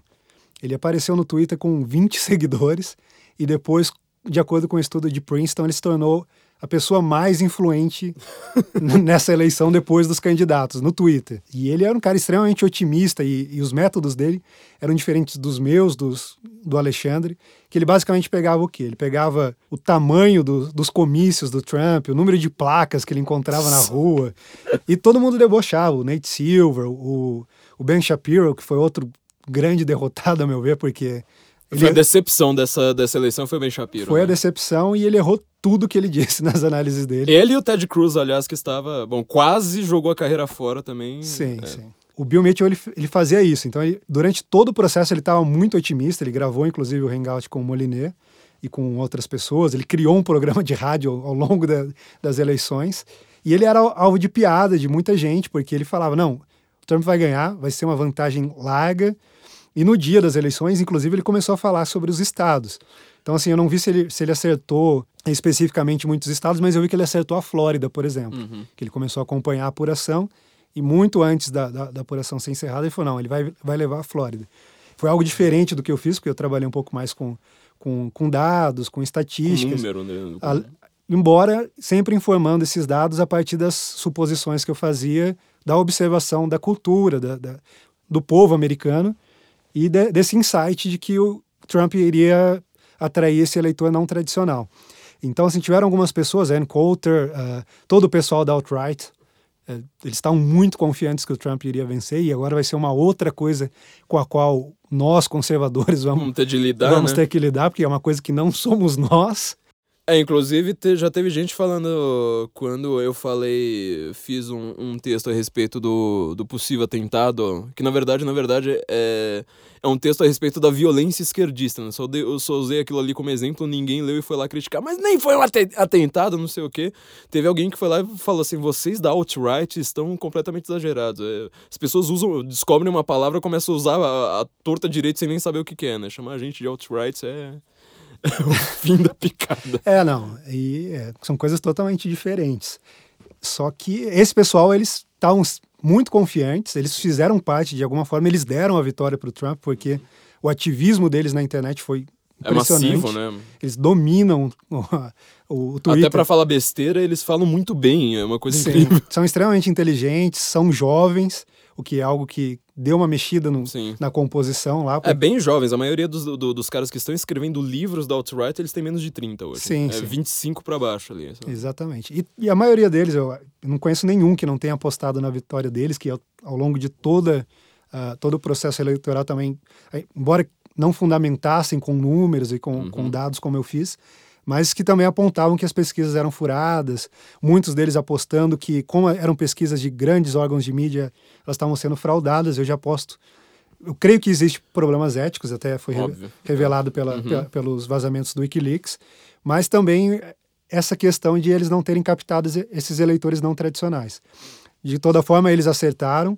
A Sarah Palin, que eu acho que se consagrou como a maior kingmaker, como eles falam Uhum. lá, porque ela teve um instinto muito ah, impressionante, porque quando ninguém ainda apoiava o Trump da, da classe política, ela que já foi candidata a vice-presidente, Ela mostrou que ela é hockey mom, né? Porque mãe tá sempre certa. Ela vai lá, analisa a coisa pelo. É, foi, foi, Foi, foi, foi uma, muito boa foi mesmo. uma coisa fabulosa. Como eu falei, eu sou um fãzaço da Sarah Palin. Então, quando ela fez aquilo, eu falei, não, se ela tá indo para esse rumo, É pra ir, é pra ir junto. é para ir junto. Tem Ao alguma coisa. contrário do que todo mundo diz, olha só que a gente consegue defender o Trump e defender a Sarah Palin, olha que coisa maravilhosa. É, e a Ann Coulter, né? Inclusive, eu tenho esperança de que, de alguma forma, a Sarah Palin faça parte do governo do Trump e seja reabilitada dessa destruição Sim. da imagem pública dela e que no futuro ela possa se tornar candidata a presidente. É uma coisa que pode soar meio É, é doida. muito doida, né? Mas é, já pensou Sarah Palin e a Condoleezza Rice de vice? Pra mim, isso aí é a combinação perfeita. Preciso fazer agora, ah, vamos dizer, o último clima de pergunta, que é o seguinte: já falando de Sarah Palin, falando de Ucrânia, como e falando do Putin, né? Foi o tema dos nossos dois últimos podcasts. Como você. eh, o, Putin, na verdade, só fazendo a introdução, Putin ele já congratulou o. O, o Trump, vou confundir de novo o nome dos dois, né? O Putin congratulou o Trump falando uma frase que, para quem, pra quem ouviu nossos dois últimos podcasts, ficou muito claro. Acho que é- vai ser bem difícil entender a geopolítica mundial sem entender aquilo ali que a gente estava explicando. Eh, ele falou: você foi eleito, etc, etc, e a, a, a Guerra Fria acabou.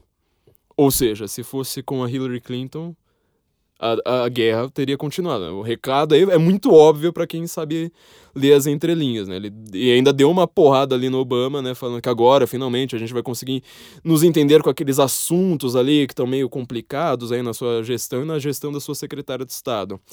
como, uh, obviamente, todo mundo fala que o, o, Trump é simplesmente um puppet, né? um, um, um, fan, um fantoche, né? do, do, do Putin, como se ele fosse assim, um cara financiado pelo Putin, uma, uma coisa dessa, que na verdade não tem nada a ver. Qual, se, se der para resumir, como vai ficar a relação da América com a Rússia agora e por que, que o Putin estava apoiando o Trump? Bom, eu sou também bastante obcecado com a Rússia, eu acompanho ali tudo, todos os desenvolvimentos, mas eu ainda estou um pouco incerto sobre como exatamente vai ser essa, essa relação. Uma coisa que eu tenho certeza que vai mudar é que a linguagem e a própria política pública americana ela vai se atualizar em relação não só à Guerra Fria, mas em relação à Segunda Guerra Mundial, que é uma coisa que você também falou, o pessoal do senso em comum todo sempre toca muito nesse ponto, que o mundo mudou de alguma forma.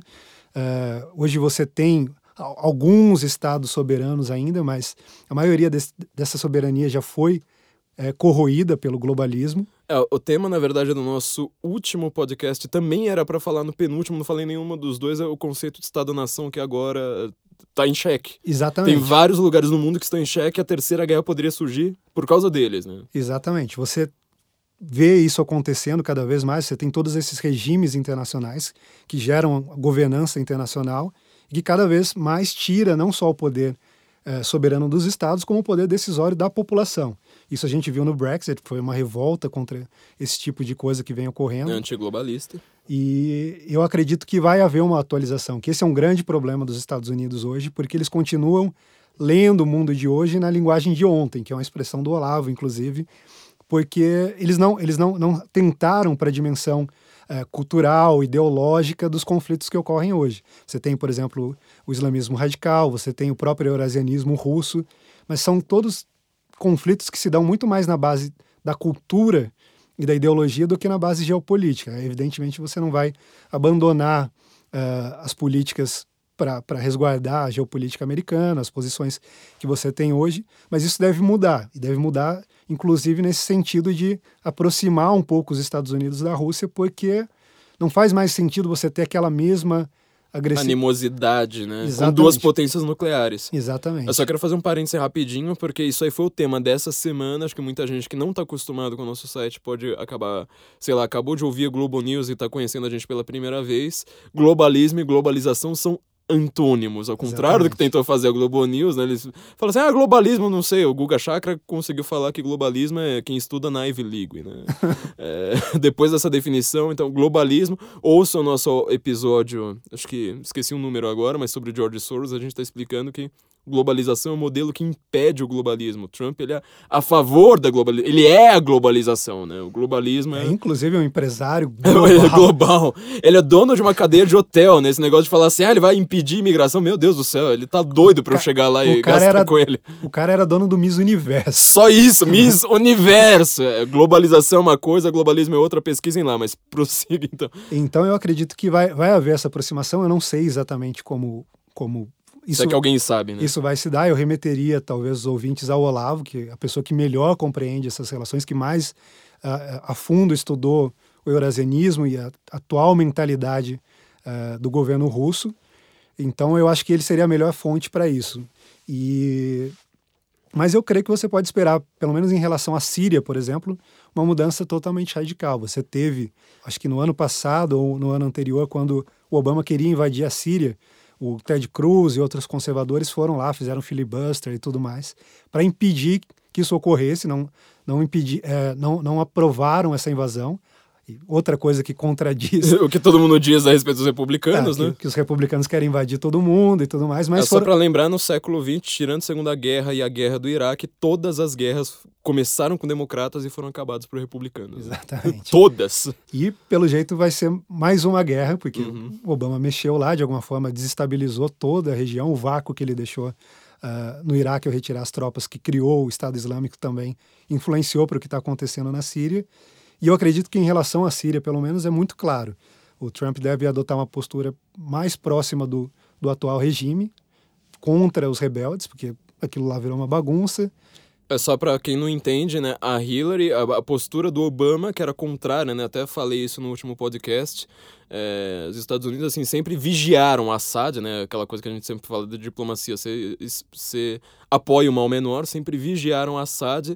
A política do Obama inverteu isso aí, né? Eles começaram a apoiar, falaram assim, bom, já que teve Primavera Árabe, o cara era um tirano mesmo, começaram a apoiar uns rebeldes que no final das contas se mostraram justamente a, a semente ali do Estado Islâmico. Ah, e tinham facções da Al-Qaeda. Da Al-Qaeda no meio, né? facções do Estado ah. Islâmico. Então é um negócio extremamente absurdo, assim. Você pode pensar até, ah, o, o Assad não, não é...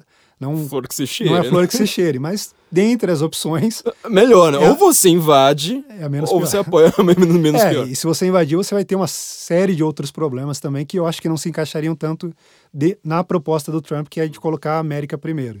Ou seja, se você acha que, por exemplo, para a Síria, acho que isso aqui vai ficar muito claro para quem ouviu nossos dois últimos episódios, você acha que para a Síria há, por exemplo, uma, capa uma capacidade de entendimento de Trump e Putin sentarem na mesma mesa, ao contrário do que diz, fala assim, ah, era porque ele é um puppet, na verdade, muito pelo contrário, ele vai sentar ali de igual para igual, ou às vezes até colocar o Putin no lugar dele e falar assim, olha, vamos nos entender, você tá apoiando o Assad, você tá lutando contra o Estado Islâmico, quem mais luta contra o Estado Islâmico, na verdade não quem mais, né, mas quem luta, vamos dizer, com mais eficiência contra o Estado Islâmico é a Rússia hoje do Putin.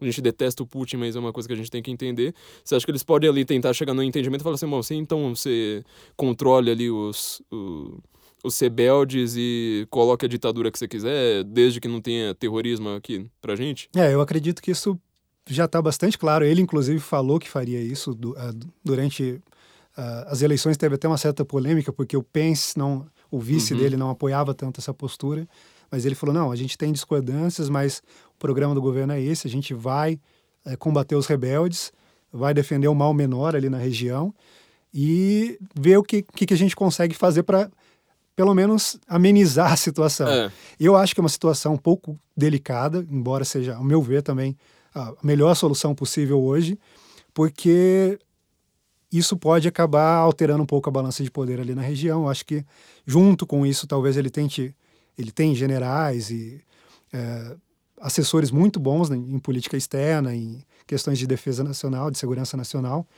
Então, eu acredito que junto com isso ele deve também tentar fazer algo para fortalecer o Iraque, para não permitir que o Irã se sobressaia muito na região. Era outra pergunta que precisava ser feita também. Irã e Arábia Saudita nessa relação é, complicada. A Arábia Saudita, dois. eu acredito que vai perder muita influência pela primeira vez em muito tempo, uh, porque o Trump é inimigo quase mortal é. dos sauditas. Preço do petróleo, então a gente tem que esperar um problema mundial então no, no, no preço é, do petróleo. É provável, a menos que talvez a Rússia possa de alguma forma é, resolver contornar o problema é. ali, é, sobretudo inclusive com o apoio do Irã, né? Porque os dois são parceiros Exatamente. comerciais. Bom, a última pergunta é uma palavra: Ucrânia. Ucrânia. Eu acredito que a política do Trump para a Ucrânia talvez seja um pouco decep decepcionante para nós que uhum. acompanhamos aquilo desde o começo. Que Winter gost... on Fire, né, que a gente é, analisou no Senso em Comum. Que gostaríamos que tivesse uma, uma posição um pouco mais ativa do, dos Estados Unidos ali na região, mas eu acredito que ele não vai querer mexer nisso agora, vai ser uma postura um pouco mais isolacionista mesmo. Talvez só uh, garantir que o conflito acabe, mas vai manter o status quo, que para a gente talvez não seja o melhor cenário, uhum. mas dentro da da proposta dele, que é de colocar os Estados Unidos primeiro, de colocar ordem na casa, de voltar, uh, de voltar a fortalecer as forças armadas americanas antes de qualquer possibilidade de conflito com uma potência como a Rússia, eu acredito que isso vai ser deixado em segundo plano, inclusive porque ele não quer esse conflito agora. Uh, a Rússia está desenvolvendo bastante a capacidade militar americana, uh, russa. russa. A capacidade militar americana ainda é bastante superior mas é um conflito que ninguém, ninguém gostaria quer. de ver. E que... O Putin já está quebrado, né? Aliás, eu tô fazendo uma correção aqui, que foi a única correção que fizeram que era correta, né? Eu falei no último podcast que a, a Rússia estava importando, eu estava lendo o Der Spiegel em alemão aqui, li, li correndo, né? traduzi correndo na cabeça, né? O preço do petróleo que a Rússia exporta, né? É, ele diminuiu muito, ele perdeu muito com, com, com o preço do gás, sobretudo, né? É, a Rússia é exportadora, não importadora de petróleo, mas ele está com, com, com esse problema e está tendo que financiar essa guerra na Ucrânia, que é extremamente custosa. Ele que, quer muito, né, a Ucrânia. Ele quer com desespero. É, eu... a, a, a, Ucrânia, pelo menos a Crimeia ali, né? Eu acredito que isso vai ser algo que o Trump provavelmente vai ceder. Então, posso estar enganado. É um xadrez geo- geopolítico, né? Acho que, sobretudo, para quem não, não conhece direito a Ucrânia, obviamente ninguém no Brasil conhece, né? Tudo que eu li, eu só percebi uma, um detalhe, que é a Ucrânia, ela também é um dos germes de eh, nascimento do, do Estado Islâmico, do próprio Daesh lá. Então você tem que... Sinuca de bico que eu falei nos dois últimos podcasts para América, né? Você ou deixa o Putin ter influência ou Estado Islâmico. É. num caso como esse, é melhor o Putin. É, no começo parecia que era mais uma disputa entre a influência russa e eurasiana e a influência da União Europeia, que já eram duas coisas ruins.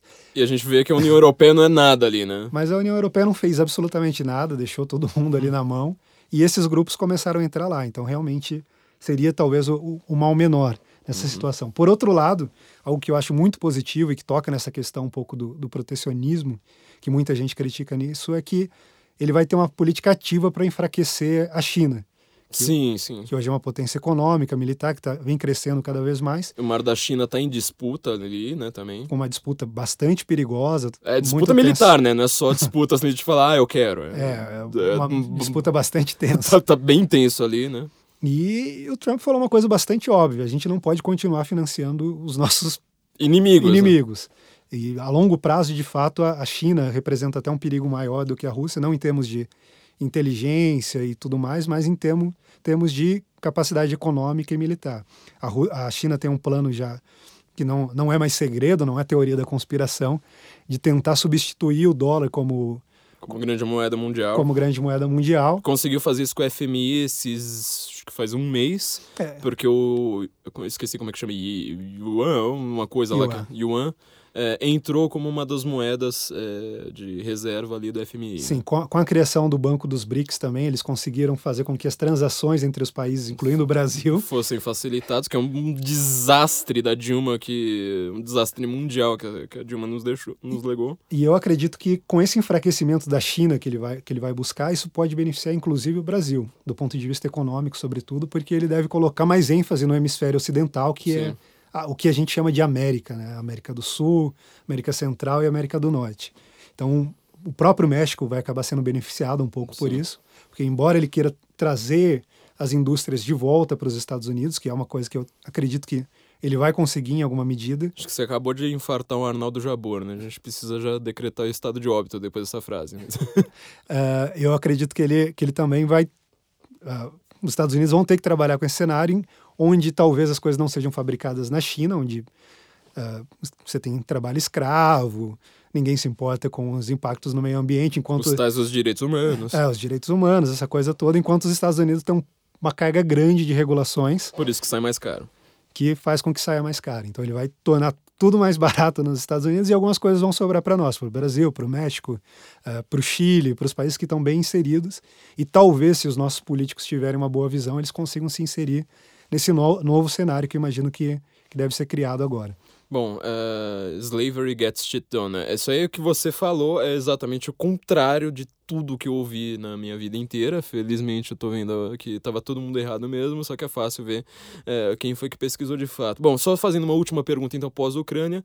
eh, a respeito dessa questão geopolítica, que foi o que chamou a atenção de muita gente pro senso em comum nessa semana, o Guten Morgen, aliás, eu preciso agradecer, né, que como eu tava aqui com um convidado, eu fiz uma introdução bem curta hoje, mas a gente atingiu 200 mil ouvintes só os ao vivo, né, o cara em loco lá que tá ouvindo, fora quem fez download, não sei mais o que, então a gente cresceu bastante essa semana aí, todo mundo quis ouvir, sobretudo nossos três últimos episódios lá, desde a da entrevista com Alexandre Borges, por causa da, da- das eleições americanas. Todo mundo nos agradeceu falando bastante que entendeu eh, por que o Putin disse o que disse, né? Se você for ver pela análise da Globo News achando que, que o Trump quer acabar com o NAFTA, né? Que o México vai sofrer, que vai ser péssimo pro Brasil, porque a Hillary só que é boazinha com seus discursos, eh, vai ser bo- seria boazinha com, o Brasil. Você falou exatamente o contrário, mas dá pra ver facilmente quem tem bons argumentos.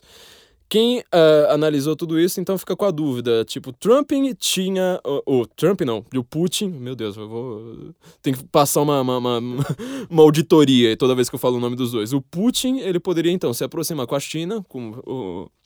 Fazer um eixo ali russo-chinês, né? Que foi o que o, o Olavo analisou bastante né, no seu debate com o Dugin. Ou tentar fazer uma espécie de aproximação comercial com o, com o Ocidente, como já tem muito com, com, a, com a Alemanha, com a Polônia, com uh, diversos países. Então, você acha que, uh, em relação à China, ela vai ficar isolada agora com o Trump? Ela tem um risco do, do Putin se voltar mais para o Ocidente? Olha, eu acredito que vai depender muito de como essas relações diplomáticas entre os Estados Unidos e e a Rússia, e a Rússia vão, vão se estabelecer, vão se desenrolar, mas eu acredito que existe sim uma grande possibilidade de que isso aconteça e de que, de alguma forma, inclusive, o, o regime chinês seja forçado a, fa a, fazer algumas mudanças. Inclusive, sobretudo com a Coreia do Norte, que é ele que financia, né? Com a Coreia do Norte, com o próprio Estado Islâmico, que a China compra petróleo, Tudo deles, né? petróleo e outras coisas que ajudam a financiar o Estado Islâmico.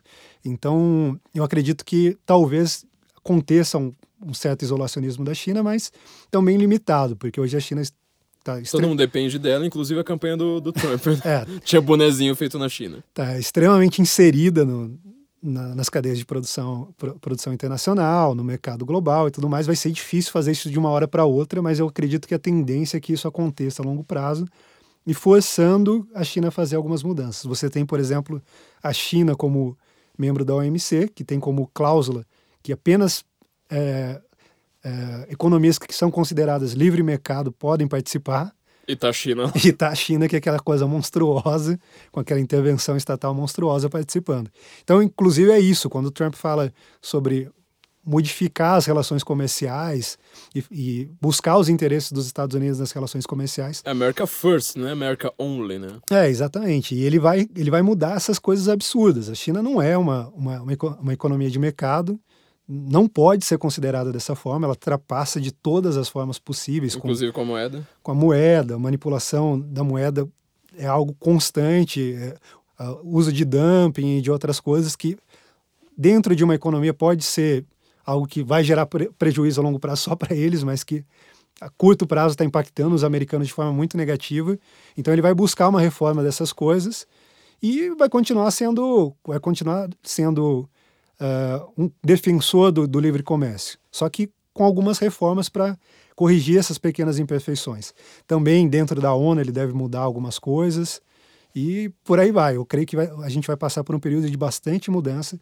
Talvez o maior ajuste seja justamente isso, uma busca para garantir a soberania dos estados nacionais de novo e começando pelos Estados Unidos, que talvez seja uma das poucas uh, um dos poucos estados nacionais que ainda tem alguma soberania para defender junto com Israel e talvez esses outros países que costumam estar no eixo do mal, a Rússia, uh, a própria China, mas que também não podem ser analisados em termos de estados nacionais, já que são controlados por grupos é, ou não vai ficar em desespero com isso, né? Porque o é. conceito é. dela de soberania agora e de o que, que é um Estado, né? Tipo, não, os judeus nunca, nunca estiveram em Israel, né?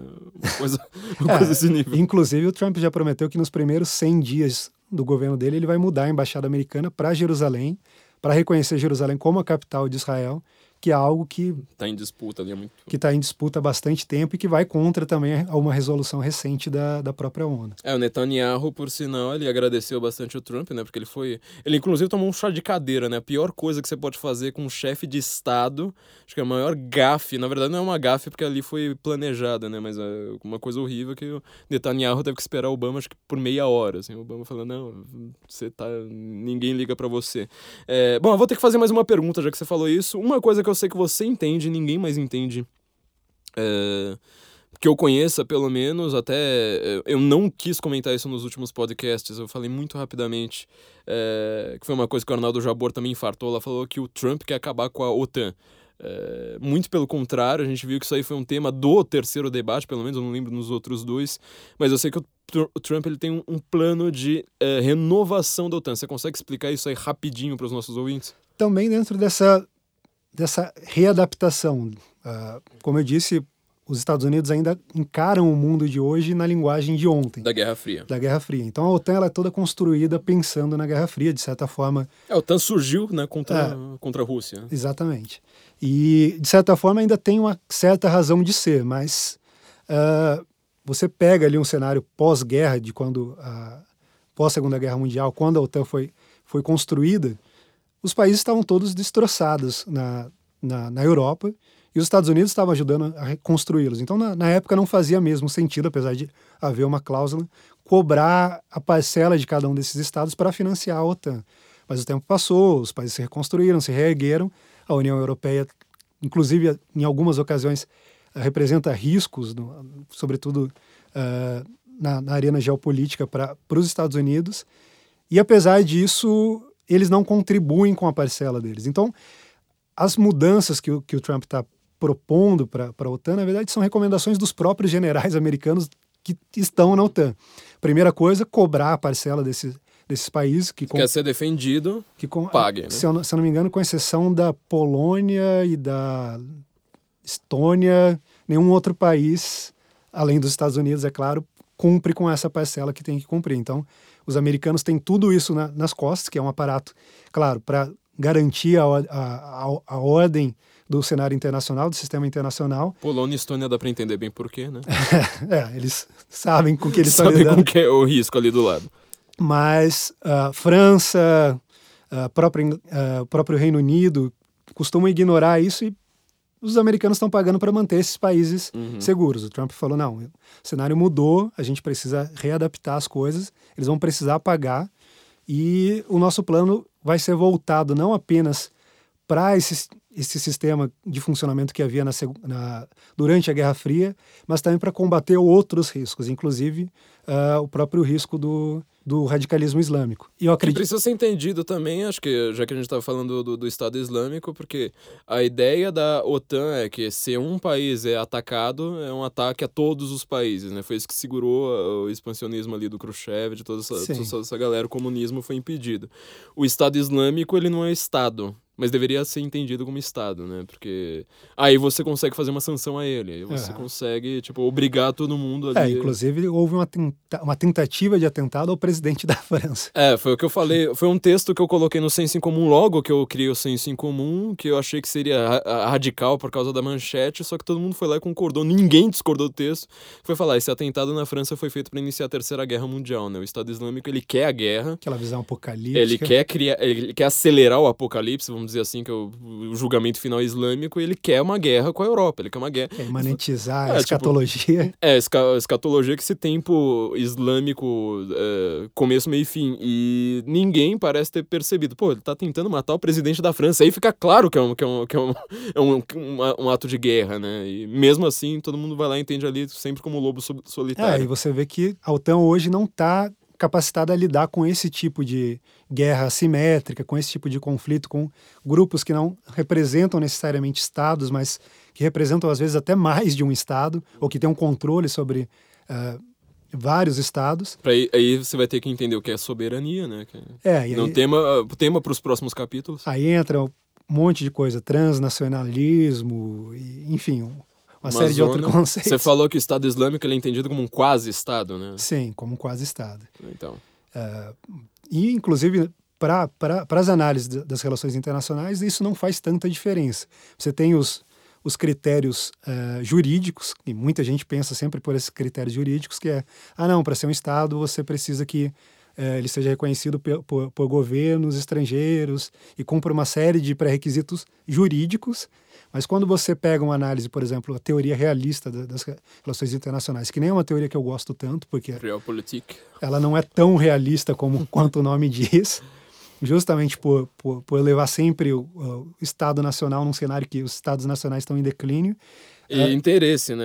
Como a piada, né? O impressionista pinta a impressão dele, o expressionista pinta a, a, impressão que a coisa dá, e o realista soviético ele pinta o que mandam pin ele pintar, né? Exatamente.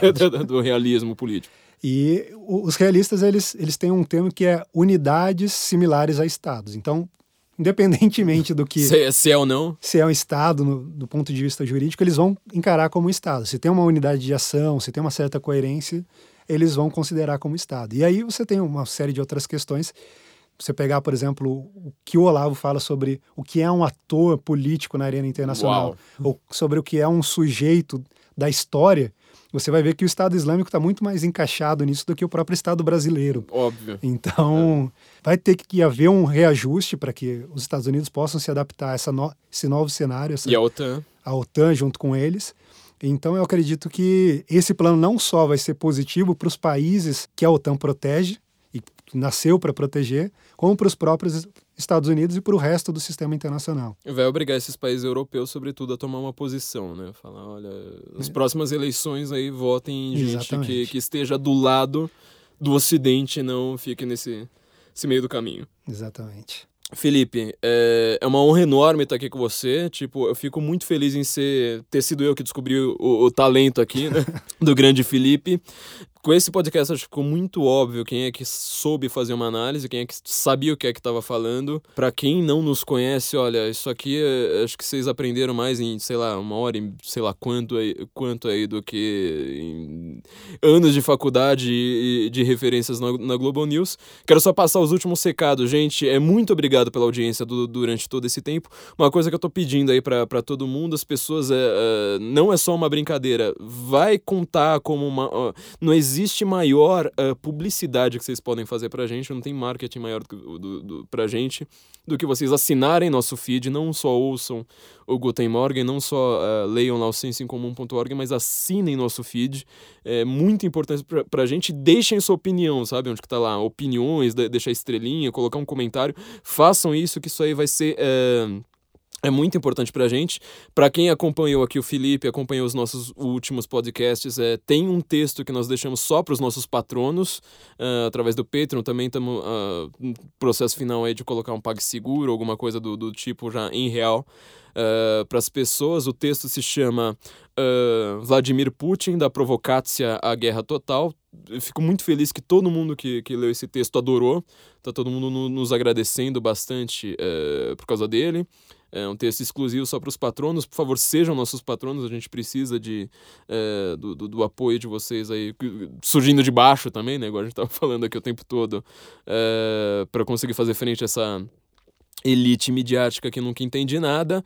É, comprem também o CD aqui da Panela. O CD é Natal, o Natal está chegando. É, o CD é muito bom, tem músicas aqui para a família inteira. Por favor, pode tocar aqui um pouco. Papai Noel se apaixonou por uma morena de Belém. Esse ano não tem pra ninguém. Pode tirar o sapatinho da janela. Papai Noel trouxe presente só pra ela. Pa Papai Noel se apaixonou. E voltando, é, de novo, Felipe, muito obrigado aí por tudo. É, e espero que vocês tenham gostado como eu. Para mim, assim, é sempre uma aula aprender aqui em público com você. Bom, foi uma honra para mim. Eu sou ouvinte do podcast. Você sabe que eu sou talvez um dos seus leitores mais antigos. É. Te acompanho desde que você escrevia ali no Orkut. Tempos e tempos atrás. Tempos e tempos atrás. Como você falou, a gente. Priscas eras. Tem essa amizade há muito tempo. Esse tipo de conversa a gente já teve muitas vezes. Uh, é uma honra enorme para mim. Eu acompanhei os últimos podcasts, assisti, é, ouvi e reouvi várias vezes. E acredito que isso que você falou aproveitando o parênteses, é muito importante porque, acima de tudo, o que esse processo eleitoral mostrou é que a mídia tradicional foi totalmente desmoralizada. Não só a Globo News, não só a Folha de São Paulo, Estadão, todos esses, esses veículos, mas os próprios veículos da mídia especializada nos Estados Unidos não foram capazes de fazer o tipo de análise que o Senso em Comum fez. Que o Alexandre... New York Times, no, no dia das eleições, falou que a Hillary tinha 98% de chance, se não me engano. É... no dia das 88%. 88%, é. Sim. Mas tiveram... Uh, os, o Instituto de Estatística de Princeton deu 1% de, de chance para o Trump. Pro Trump é. Então... A gente como nós, o Alexandre Borges. O Alexandre né? Borges, o Paulo Figueiredo, que é sócio do, sócio do Trump. Do Trump inclusive. uh, pessoas que realmente fizeram. Vou dar uma de Danilo Gentili. Paulo Figueiredo, queremos você aqui, hein? pessoas que fizeram análises que se mostraram verdadeiras. No, no, no, Brasil, a gente tem o costume, não só no Brasil, em todo mundo, a gente tem o costume de não responsabilizar os analistas pelas análises que eles fazem. A gente não costuma comparar o que eles disseram que iria acontecer com o que de fato aconteceu. Mas eu acho que isso é algo importante a se fazer. O Nassim Nicolas Taleb fala que sempre, como ele trabalhou com o sistema bancário suíço pela vida inteira, ele sempre falou assim, se você vai ouvir a projeção de alguém, fala assim, me fala que você previu antes. Senão eu Sim. não quero nem ouvir. É, você tem que ter, no mínimo, um portfólio para mostrar que você tem É. a capacidade de fazer uma previsão. Normalmente as pessoas pagam muito caro por esse tipo de análise. Aqui nós somos inconsequentes, não pagamos nada, né, pra você, você continua pobre, não pagamos nada pela sua análise maravilhosa e não cobramos a consequência de quem falou tudo errado. E, Tá inclusive, todo mundo na Globo News, ninguém perdeu emprego. inclusive, assim, eu recebi centenas de mensagens de pessoas falando: não, você tem que ser contratado pela Globo News, pela Folha de São Paulo. Eu acho que muito melhor do que ser contratado por esses veículos é fazer com que os veículos que a gente já tem cresçam, Cresçam. tanto quanto, quanto esses veículos tradicionais. É, só, já que você falou isso, a última coisa que eu tenho a te dizer antes da gente encerrar é simplesmente o seguinte: meu livro começou exatamente assim. Então, é a ideia que eu acho que você tem que ter. Meu livro também começou com um post de Facebook que eu perdi o controle fazendo uma previsão a respeito das manifestações, deu no que deu. Então, acho que esse é seu futuro, viu? Beleza. Felipe, muito obrigado. Valeu, gente. Guten Obrigado. Morgen, estamos aí. America!